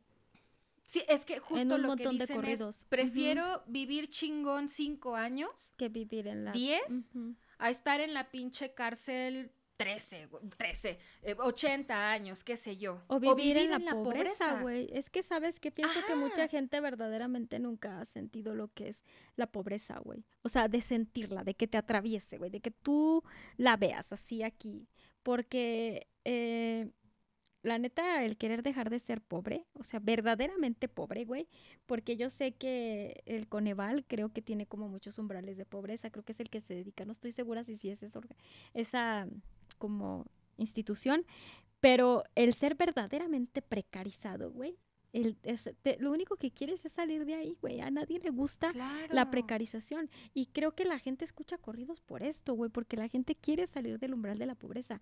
Y desde luego por el sentido de pertenencia, güey, por un montón de factores, pero reducirlo a cosas tan moralistas, tan moral, tan, además tan intelectualmente pobres y deshonestas, a mí sí me parece que además de ser problemático y deshonesto intelectualmente, no ayuda a disminuir la violencia. Es más, es que además prohibir los corridos, güey, o que la gente reflexione, no va a disminuir la violencia. Lo único que va a disminuir la violencia es cambiar la política de drogas. A quien le deberían de estar reclamando es al Estado, güey, no a los que escriben narcocorridos. Los que escriben narcocorridos, pues nomás están haciendo productos culturales hijos de su época. Quienes tienen la responsabilidad de acabar con la violencia son las instituciones del Estado. Por supuesto. Y bueno, lo que propongo es que en lugar de que las personas quizás se enfoquen tanto a hacer juicios súper moralistas que a mí incluso me parecen muy de pues eso, o sea, juicios muy blancos, ¿no? De quién es el bueno y quién es el malo en la sociedad y quién sí puede salir de la pobreza y quién no puede salir de la pobreza y juicios súper falaces pensando que las oportunidades son iguales para todas las personas y que salir de la pobreza em, implica tener un trabajo digno y honesto cuando te preguntas qué verga es un trabajo digno y honesto, sobre todo con los salarios que existen en México, con las condiciones laborales. Por eso mencionaba esto de poner en una balanza. A mí me parece muy obvio qué es lo que vas a preferir, ¿no? Pero, además de pensar en esto de ver lo malo, vale la pena preguntarnos por qué son tan atractivos y por qué tienen tanto éxito. Me parece que una de las respuestas precisamente es porque hablan de salir de la pobreza, hablan de superarte a ti misma, ¿no? Y creo que una figura que yo creo que eso es muy importante o es clave, vuelvo a esto de quienes cantan, ¿no? ¿Por qué? Porque quienes cantan, muchas de ellas, o yo diría que todas, son personas racializadas que sí vienen desde abajo, que sí están narrando sus propias historias. Entonces los ves y dices, a huevo, yo quiero eso. Pienso en una canción de Natanael que, uy, la escuché hace mucho tiempo y a mí me pareció muy relevante por el momento de mi vida que, que yo estaba viviendo y por el momento en general de Morras Help Morras como organización y la manera en la que tú y yo la hemos manejado y pues solo tú y yo sabemos los pedos que hemos tenido ahí. Pero Natanael eh, tiene una canción que se llama La Torre Nueva York y el inicio dice, ya no tengo miedo de ir a dormir. Y el resto del corrido es que ya tiene dinero, güey que ya puede satisfacer sus necesidades básicas e incluso le alcanza para comprarse una pinche libra, no sé si dice de, mota y que tenga ahí morras y que además se compra ropa, o sea, dice, ya, ya superé mis necesidades básicas, ahora tengo incluso un penthouse en Nueva York, ¿no? Pero esa frase de ya no tengo miedo de ir a dormir, porque ya satisfago mis necesidades básicas, para mí es una cosa que digo, por supuesto que me voy a identificar con esto y por supuesto que me va a gustar. Y por supuesto que el 90% de las personas en México se van a identificar. Pero, por ejemplo, yo he oído gente, güey, de verdad, o sea, que dice, güey, a veces me hacen ridículo que dicen, es que yo sí sé lo que es la pobreza, yo gano 10 mil pesos al mes. Y de, güey, no mames, güey, o sea, güey, o sea, el salario mínimo son 5 mil pesos, güey. 10 mil pesos ya te coloca por encima de un chingo de gente, güey. O sea, y es eso, solamente a gente que no sabe lo que es irte a dormir con miedo. O sea, con miedo de que ni duermes porque dices, mañana tengo que pagar la renta y no tengo un peso, voy a tener que ir a empeñar algo para pagar la renta, es las personas que nos identificamos con los narcocorridos. Porque si les quitas todo estos que podríamos analizar y aquí horas de que la masculinidad tóxica, de que, como ya sabes, sabes que hay también, ay, no. de que, ay, sí, que hablan de puras viejas y de que son chavos, de qué quieres que hablen, o sea, de qué quieres que hablen, señor de 50 años que ya no le gustan las chavas o que sí le gustan, pero se hace pendejo, güey, que ya no coges son morrillos de 22 años, pues traen las hormonas al 100, van a hablar de que traen mil chavas. Sería, de hecho, preocupante que no hablaran de, salir con morras, porque son morrillos, güey. De que hablan de puras drogas, pues sí, están viviendo su juventud. También los hippies hablaban de puras drogas, güey. O sea, te quitando todos estos análisis, creo que lo que hace que sean tan atractivos es que son decretaciones y manifestaciones, güey, porque a lo mejor para la gente rica y para los malos woke, porque yo ya decidí llamarlos malos woke, que son los que dicen que son woke, pero son pura mamada, güey. Porque alguien verdaderamente woke, alguien verdaderamente despierto, güey, entenderías perfecto que la gente quiere salir del umbral de la pobreza, que esas historias de superación a la gente le gustan, güey, y que si no las escuchan de un morro que se parezca a ellos, las van a escuchar de Salinas Pliego, güey, porque la gente, o sea, ¿por qué los libros más vendidos son de superación personal, güey? Porque la gente quiere salir de la mierda, güey. A nadie le gusta estar empeñando sus cosas, güey. Todo el mundo quiere superarse. A no ser que seas una persona falsa woke o woke de cartón que pienses que esto es un pecado porque no has salido de tus eh, ideas judio-cristianas, aunque digas que sí, sigues dándote golpes de pecho de ay, por mi culpa, por mi culpa, y quieres andar ahí descalce, descalzo, descalza por la vida porque piensas que eso te va a santificar. La gente común, la gente de a pie se identifica con los narcocorridos por este mensaje de salir de la pobreza. Y ya si nos ponemos más como tú y yo, que si somos bien así de antihéroes, porque hacerlo además de formas en contra del Estado porque la verdad, güey, yo sí prefiero cualquier cosa, eh, o sea, yo de que mm, trabajar así, yo entiendo la gente tiene distintas formas de pensar, pero yo de que como que trabajar así en algo que dignifique o que la gente diga, ay, mire, ese trabajo sí es digno, no, güey. Yo lo que quiero es dinero y entre más fácil ganarlo mejor. Y si es algo ilegal, como lo hicimos pues mucho tiempo y no vayan a pensar que lavamos dinero porque los inventan cada perra cosa, pero pues lo del aborto decían los antis que era ilegal, no pudieron comprobárnoslo nunca, pero yo la neta prefería eso, andar ahí trabajando en algo digno, porque cuando trabajé en algo digno nada más sacrifiqué mi salud mental y me pagaban cuatro mil pesos al mes. Y por eso cuando oigo acá de que ando con un chingo de dinero y que eh, sáquele plumita, yo no tenía nada y miren dónde estoy ahorita, yo me identifico y yo digo, mira, sí soy, yo no tenía nada y miren dónde estoy ahorita y todo lo que un día soñé ya me lo compré y tengo mi maquinita abajo con el Mortal Kombat. y la máquina para contar billetes. Ay, pero todavía no, pero espero un día. Estamos en proceso de eso. Sí. No, y ¿sabes qué pasa? Que también hay, ay, güey, es que ahí hay una cosa también muy doble moral, porque son cosas que todas las personas pensamos, o al menos la gran mayoría. Sí, pero les gusta hacerse que no. Exacto, y más, hay gente que como más abnegada y no el trabajo duro y el trabajo honesto, porque mira, Salinas Pliego viene desde abajo, porque mira, Slim viene desde abajo y le chingaron y ahora son tal y bla, bla, bla, pero no te identifiques con esta figura de antihéroe porque pues eres malo. Precisamente la palabra lo dice. O sea, un antihéroe no implica necesariamente maldad, ¿no?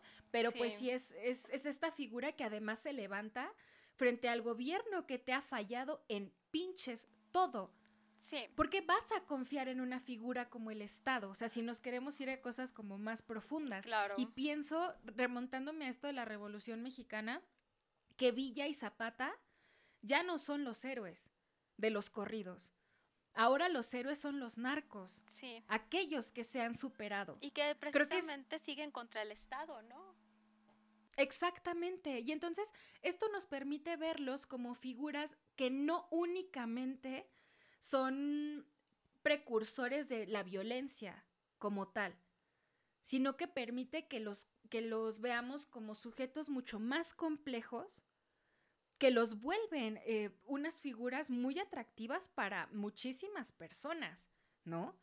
Ahora, ¿qué otro elemento? Y aquí no me vas a dejar mentir y yo quiero escuchar qué es lo que a ti te hace sentir, pero los narcocorridos para mí son música potente. Es música que hace que se te enchine la piel y es música que te hace sentir poderosa y que así cualquier pendejo te la pela, güey, y que eres una verga en la pinche vida y ahora sí como lista para los putazos. A mí eso me hace sentir, eh, eh, sobre todo me hace sentir poderosa. ¿A ti cómo te hacen sentir los corridos? A mí me hacen sentir muchas, muchas cosas, eh, todas positivas, la verdad. Sobre todo, por ejemplo, cuando yo tengo un mal día, güey, de que eh, mal día me refiero a de que, pues es que yo, o sea, de pronto pues sí tengo pedos en mi vida personal y todo como todo mundo, güey. Y a veces pues graves no los comparto porque la gente, o sea, güey, yo no lo hago tan público porque a la gente le encanta chingar y yo llevo mi vida privada, aunque la gente diga que me sobreexpongo, güey, yo nada más cuento lo que a mí me conviene contar, güey. Pero mi vida privada yo la tengo privadísima y tú lo sabes, güey. O sea, yo no suelto prenda porque sé que la gente usa eso para hacerte daño, güey. Pero entonces yo diría que mis malos días, güey, son como cuando, por ejemplo, leo una mala reseña, güey. Y no de una lectora a la que no le gustó, güey. O sea, de que una lectora dice, ay, güey, no me gustó porque tal. O sea, eso X. Ah, o sea, no, mi libro no le tiene que gustar a todo el mundo. Mis libros no le tienen que gustar a todo el mundo.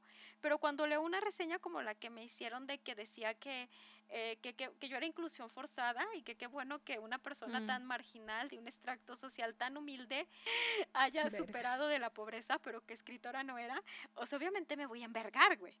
O sea, porque ahí no me está diciendo, eh, o sea, sí según daba como algunos ejemplos de por qué no era literatura, pero eran mamadas, güey, o sea, no se sostenían. Pero eh, a mí lo que me envergó fue que dijera eso de mí, de que yo, o sea, sí, que así, miren esta pobrecita marginal, como cuando una vez el Álvaro Cueva, creo, dijo del Capi Pérez que le sorprendía que una persona tan fea de un extracto social, tan humilde y tan corriente, tuviera tanta audiencia. O sea, güey, ¿cómo no te vas a ofender, güey? O sea, sería imposible que no te ofendieras. Para mí un mal día es ese, güey, cuando escucho una reseña así, una crítica así, entonces si yo me voy y escucho mi lista de reproducción que tengo que se llama Puro para adelante y me pongo a oír de que aunque estuvo duro nunca le chingamos y de que soy gente de accionar y de que sí, de que eh, soy la chingona que salió de Riverside a lo que me dediqué fue a cumplir cosas que desde niña soñé. Ah, pues yo me, se me levanta la moral inmediatamente, güey. Si me fuera a oír eso por eternos, güey, me mato, güey. O sea, me cuelgo en la regadera, güey, o sea, sin pedos, güey, o sea, no mames. Y a mí los corridos eso me inspiran, güey, de que digo, no, esto no me tumba y le doy para adelante, no cualquier batalla dobla a los gigantes, no le doy para atrás y es música que te motiva y yo veo, güey, yo he visto todos los trabajadores de a pie que conozco, güey, en fábricas, güey, en la construcción, ponen corridones para trabajar, güey, porque si, eh, o sea, en general, ¿no? Si lo sí le campechanean. Y yo veo, por ejemplo, acá abajo que hay un gym de box que, que oyen de muchos tipos de música, pero si cuando andas de que cabis baja y que dices ocupo motivación, un corridón bien bélico para que digas, sí se puede, güey, sí vamos a poder, no nos vamos a rajar, puro para adelante y claro que sí. Sí, son canciones muy motivantes, pero motivantes desde, bueno, motivadoras, motivadoras, ¿no? Creo que es el término. pero muy desde precisamente venir desde abajo, desde chingarle, son canciones que también reconocen que los caminos de la vida no son sencillos, ¿no?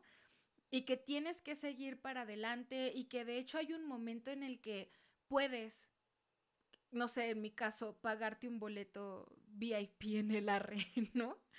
Entonces, creo que el, término, bueno, más bien el, sentimiento común puede ser el poder. De decir, yo puedo y nada pues ahora sí, como hay que entrarle a los vergazos y valentía, ¿no? Y acá yo preguntaría, güey, no sé, si una canción de alguien que te gusta, alguien eh, aceptado y progre y lo que tú quieras, no sé, una canción de Alex Sintek, ¿te hace sentir así? Por andar ahí con niñitos británicos. Pero creo que menos. Creo que menos que, los, menos que los, cantantes y, menos que los reggaetoneros y porque es blanco y es, o sea, ¿no? Pero te hace sentir así una canción de Alex Intec, por ejemplo. a mí la verdad me da, va a venir aquí aguas calientes, güey. Ay, guácala. Y, este, a mí, pues no, güey, o sea, me produce ansias, güey, o sea, yo Una canción de rey. ansias, güey. Ay, no, güey, eso sí, no, güey, eso sí, no. O sea, yo no te lo de manejo. Natalia Lafourcade? No, güey, o sea, a mí eso me da hasta... o a ver, algo más concreto. Una, bueno, yo tengo ya, mi respuesta es muy obvia, pero ¿una canción feminista? No, güey, a mí no me gusta, la neta, pero por ejemplo, yo te confieso algo, güey. A mí una canción que tú me pones, güey, que supuestamente es de superación, no de superación personal, pero es de que para levantarte el ánimo, güey. Pero que a mí tú me la pones, güey, y yo te juro que vomito, güey, literal, yo vomito, es la de Bonito de Jarabe de Palo, güey. Ah, Bonito, todo me parece, no la soporto, güey, tampoco esa de los vasos vacíos de levanta tus manos, mujer, güey, no la soporto. fabulosos Sí, güey, no la soporto, güey, o sea, a mí se me hace pinche de esa, de igual se me hacen en el mismo nivel de que gracias a la vida, gracias al amor, Pachamama, Padre Sol, güey, ¿por qué? ¿Por qué cantan eso? Es de, güey, de esa gente que se la pasa vibrando alto en Twitter, pero que son unas putas mierdas, güey, que tú sabes, güey, porque yo todo sé, güey. A eso, fíjate que de una vez aquí, por si escuchan, hay gente que se la pasa mami, mami, que soy una culera, güey. No saben, no saben lo culera que puedo llegar a ser. Por andar criticando gente que hace cosas pendejas en Twitter como ser racista, no soy una culera, pero yo le sé cosas a la gente, güey. Cosas graves y culeras. Que si yo fuera la culera que dicen que soy, yo te las tuiteaba y hasta con arroba, güey. Y si algún día me patean la jaula, a mí no me gustan esas canciones de Pachamama, Padre Sol, ni de bonito, todo me parece bonito. No, güey, yo puro corrido bélico. Un día me patean la jaula y me pongo bien bélica y ahí sí van a ver lo que es el culera. Gracias. Y empiezas con cuerno de chivo, chivo y sí. la nunca. Ajá, les tuiteo su precio para que sepan. Pues sí. Pero vuelvo a esto, o sea, ¿quién en la pinche vida no quiere superarse a sí mismo, pero además, ¿quién no quiere tener poder adquisitivo y quién no quiere tener poder en la vida en general? De verdad, ¿quién, güey? O sea, me parece que esa es una cosa muy de la condición humana, ¿sabes? Sí, totalmente. Este, y además de ser este totalmente de la condición humana, güey, es algo o sea, que solamente la gente muy, o sea, güey, te voy a decir, yo de toda la gente que conozco, de toda la humanidad de sí, la única persona, ah, yo solo conozco a una persona que cuando le ofrecieron un trabajo mejor, donde iba a ganar más y que sí los necesitaba, dijo que no, por cuestiones éticas. Es la única persona que conozco. De ahí en fuera, gente que a mí me ha juzgado de que, ay, es que tú solo escribes por dinero y a ti solo te gusta el dinero, güey. Al mes ya tienen un trabajo donde les pagaban el triple. Güey, yo también quiero ganar más, güey. O sea, como dice una de las protagonistas de la película de niñas, bien, todas queremos ser princesas, no nada más tú. Y casualmente la que le dice eso es la prieta, se lo dice a las blancas. Todas queremos ser princesas, no nada más ustedes. Y eso a mí sí se me hizo bien poderoso, güey, porque todas las personas queremos ganar bien, no solamente por lo que te da, güey. Yo, por ejemplo, ahora que viajo en avión, güey, yo me subo bien perra empoderada porque pues si me malmiran, yo es así de que les regreso las malmiradas y les digo, güey, ¿qué te pasa? ¿Quieres saber cuánto dinero traigo cargado? No más en gadgets, güey. Te digo cuánto me costaron estos perros audífonos, el celular, el otro celular, la iPad y el Apple Watch, güey, no me estés mal mirando, aquí tenemos el mismo dinero tuyo y soporta, perra. o sea, y eso no lo podía hacer, güey, antes ni a un avión me subía. Y eso también importa, güey. A lo mejor hay gente que dice, ay, esos pecados, solo quieren ser burguesas. Güey, todo el mundo quiere llegar a tener igual de dinero que una persona burguesa. Lo que pasa que a la gente que viene de abajo no se lo van a tolerar, ni se lo van a soportar. Exacto, acá pienso en, eso puede ser un tema de otro episodio, pero que el poder adquisitivo y poder empezar a traer ciertas prendas, ciertos artefactos, poder incluso ir a ciertos lugares, acceder a, otras dinámicas de vida tal cual, te cambia, güey.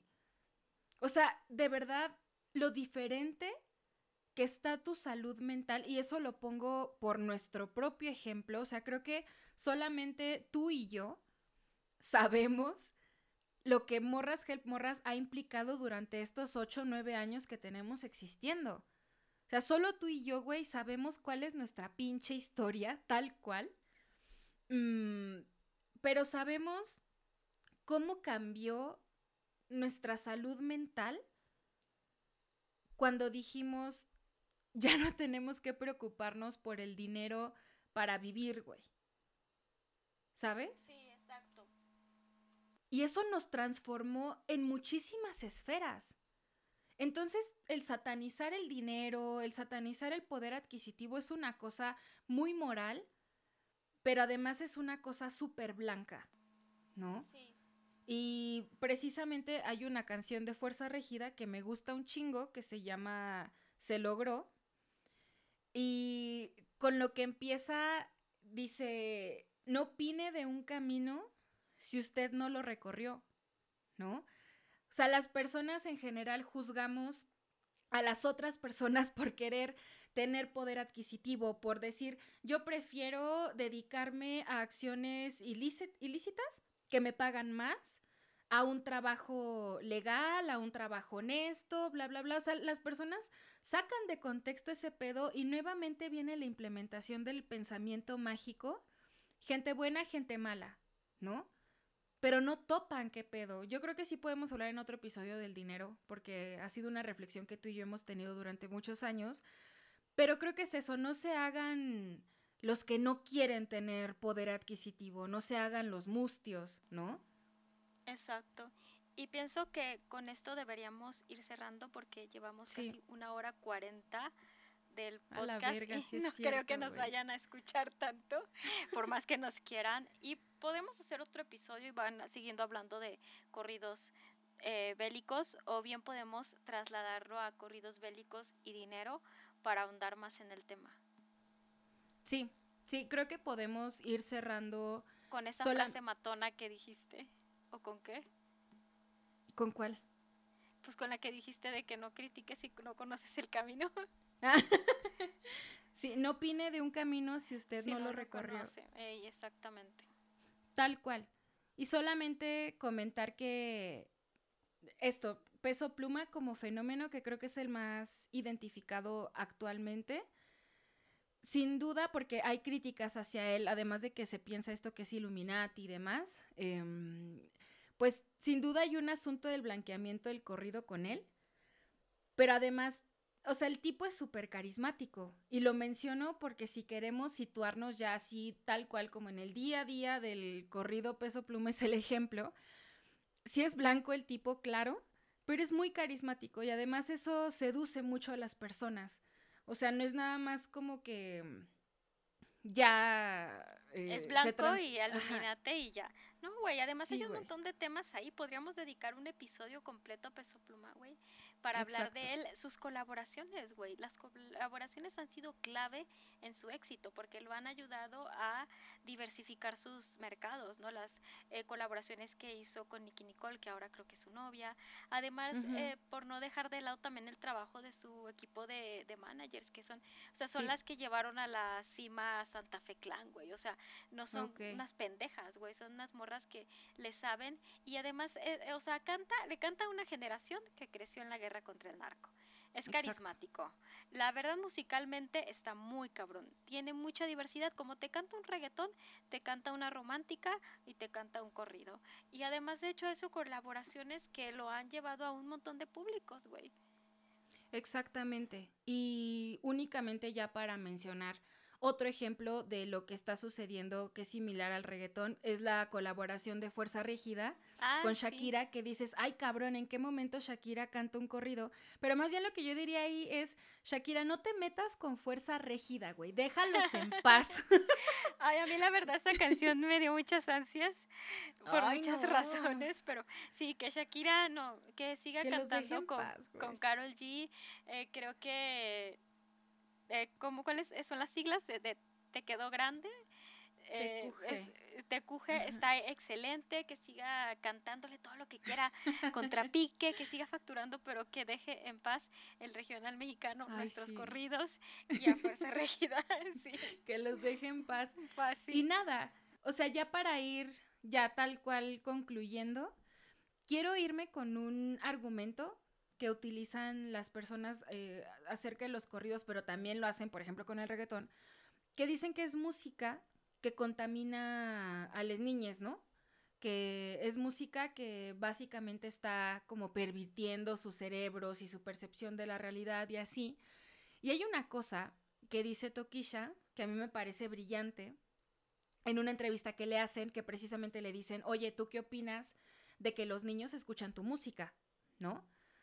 Y Tokisha lo que contesta, y ahí con esta respuesta quiero también mm, anotar que no hace falta que te tengas que leer un pinche paper o que te tengas que leer un libro de teoría política o que te tengas que leer un libro de antropología o de filosofía, de lo que tú quieras, para que puedas comprender la realidad. ¿Por qué? Porque Tokisha dice, a ver, mi música existe, pero la sociedad está dañada desde que se creó el mismo dinero, desde que nació el clasismo, desde que nació el racismo. Yo no puedo ser la culpable de perpetuar esas cosas. Si pertenecen a una estructura mucho mayor. Y me parece que esto aplica igual con los corridos. Exactamente, y si quieren profundizar pueden leer la, la entrevista que le hizo Gabriela Weaver, no sé si estoy pronunciando bien su apellido, pero le acaba de hacer una entrevista muy icónica a la Toki y por ahí la pueden encontrar en el país. Y ahí Toki habla un montón de esos temas, de cómo ella muchas veces ha dicho que su música no es para niñas y para niños, pero también ha hecho énfasis en que eh, pues ella no es la responsable de los males del mundo, que ella solamente está haciendo música para el teteo, música para pues sí pasarla bien y que pues ya está. Y fíjate qué curioso porque lo mismo le preguntaban a Gloria Trevi, otra canceladísima en los Mm. noventas, ¿no? Entonces no hemos avanzado nada como sociedad si seguimos preguntando estas pendejadas. A ella le decían, ¿no crees que tú eres la culpable de que las niñas se vayan de casa cuando cantas esas canciones de hoy me iré de casa? Y ella decía, pues si una chica está bien con su familia, cante yo o no cante, no se va a ir de su casa. Pero pues si no está bien alguien con su familia, pues igual se va, ¿sabes? Yo no tengo la culpa, güey. Independientemente de mi música, los problemas familiares existen. Imagínate no haber avanzado nada como sociedad de seguir haciendo las mismas preguntas pendejas a cantantes. Desde Y son las los mismas años 80. personas. Sí, Sí, son las mismas personas, que Personas, dicen sí. por eso México está como está. Sí. ¿Por qué? Porque hay clasismo, racismo y porque el gobierno no hace una buena política de drogas, una buena política de combate al crimen organizado. Sí, ¿verdad? Por eso. ¿O- o ¿Acaso va a ser por la música? Que no digan mamadas, güey. Exacto, porque el problema no son los, los corridos bélicos, no son los narcocorridos. Ya tú lo dijiste hace rato, el problema son las políticas públicas en México. Ese es el pedo. Exactamente.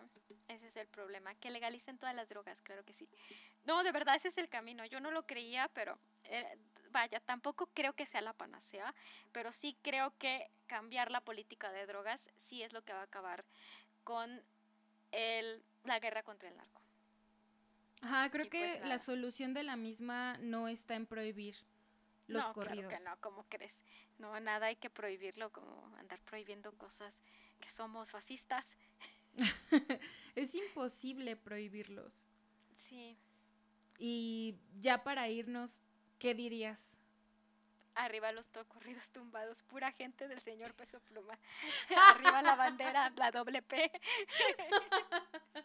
Eso diría. Y la queso pluma. Exacto. Nos vemos en el siguiente episodio. Muchas gracias por escucharnos y se quedaron hasta el final. Bye, ¿Y bye. ya? Bye.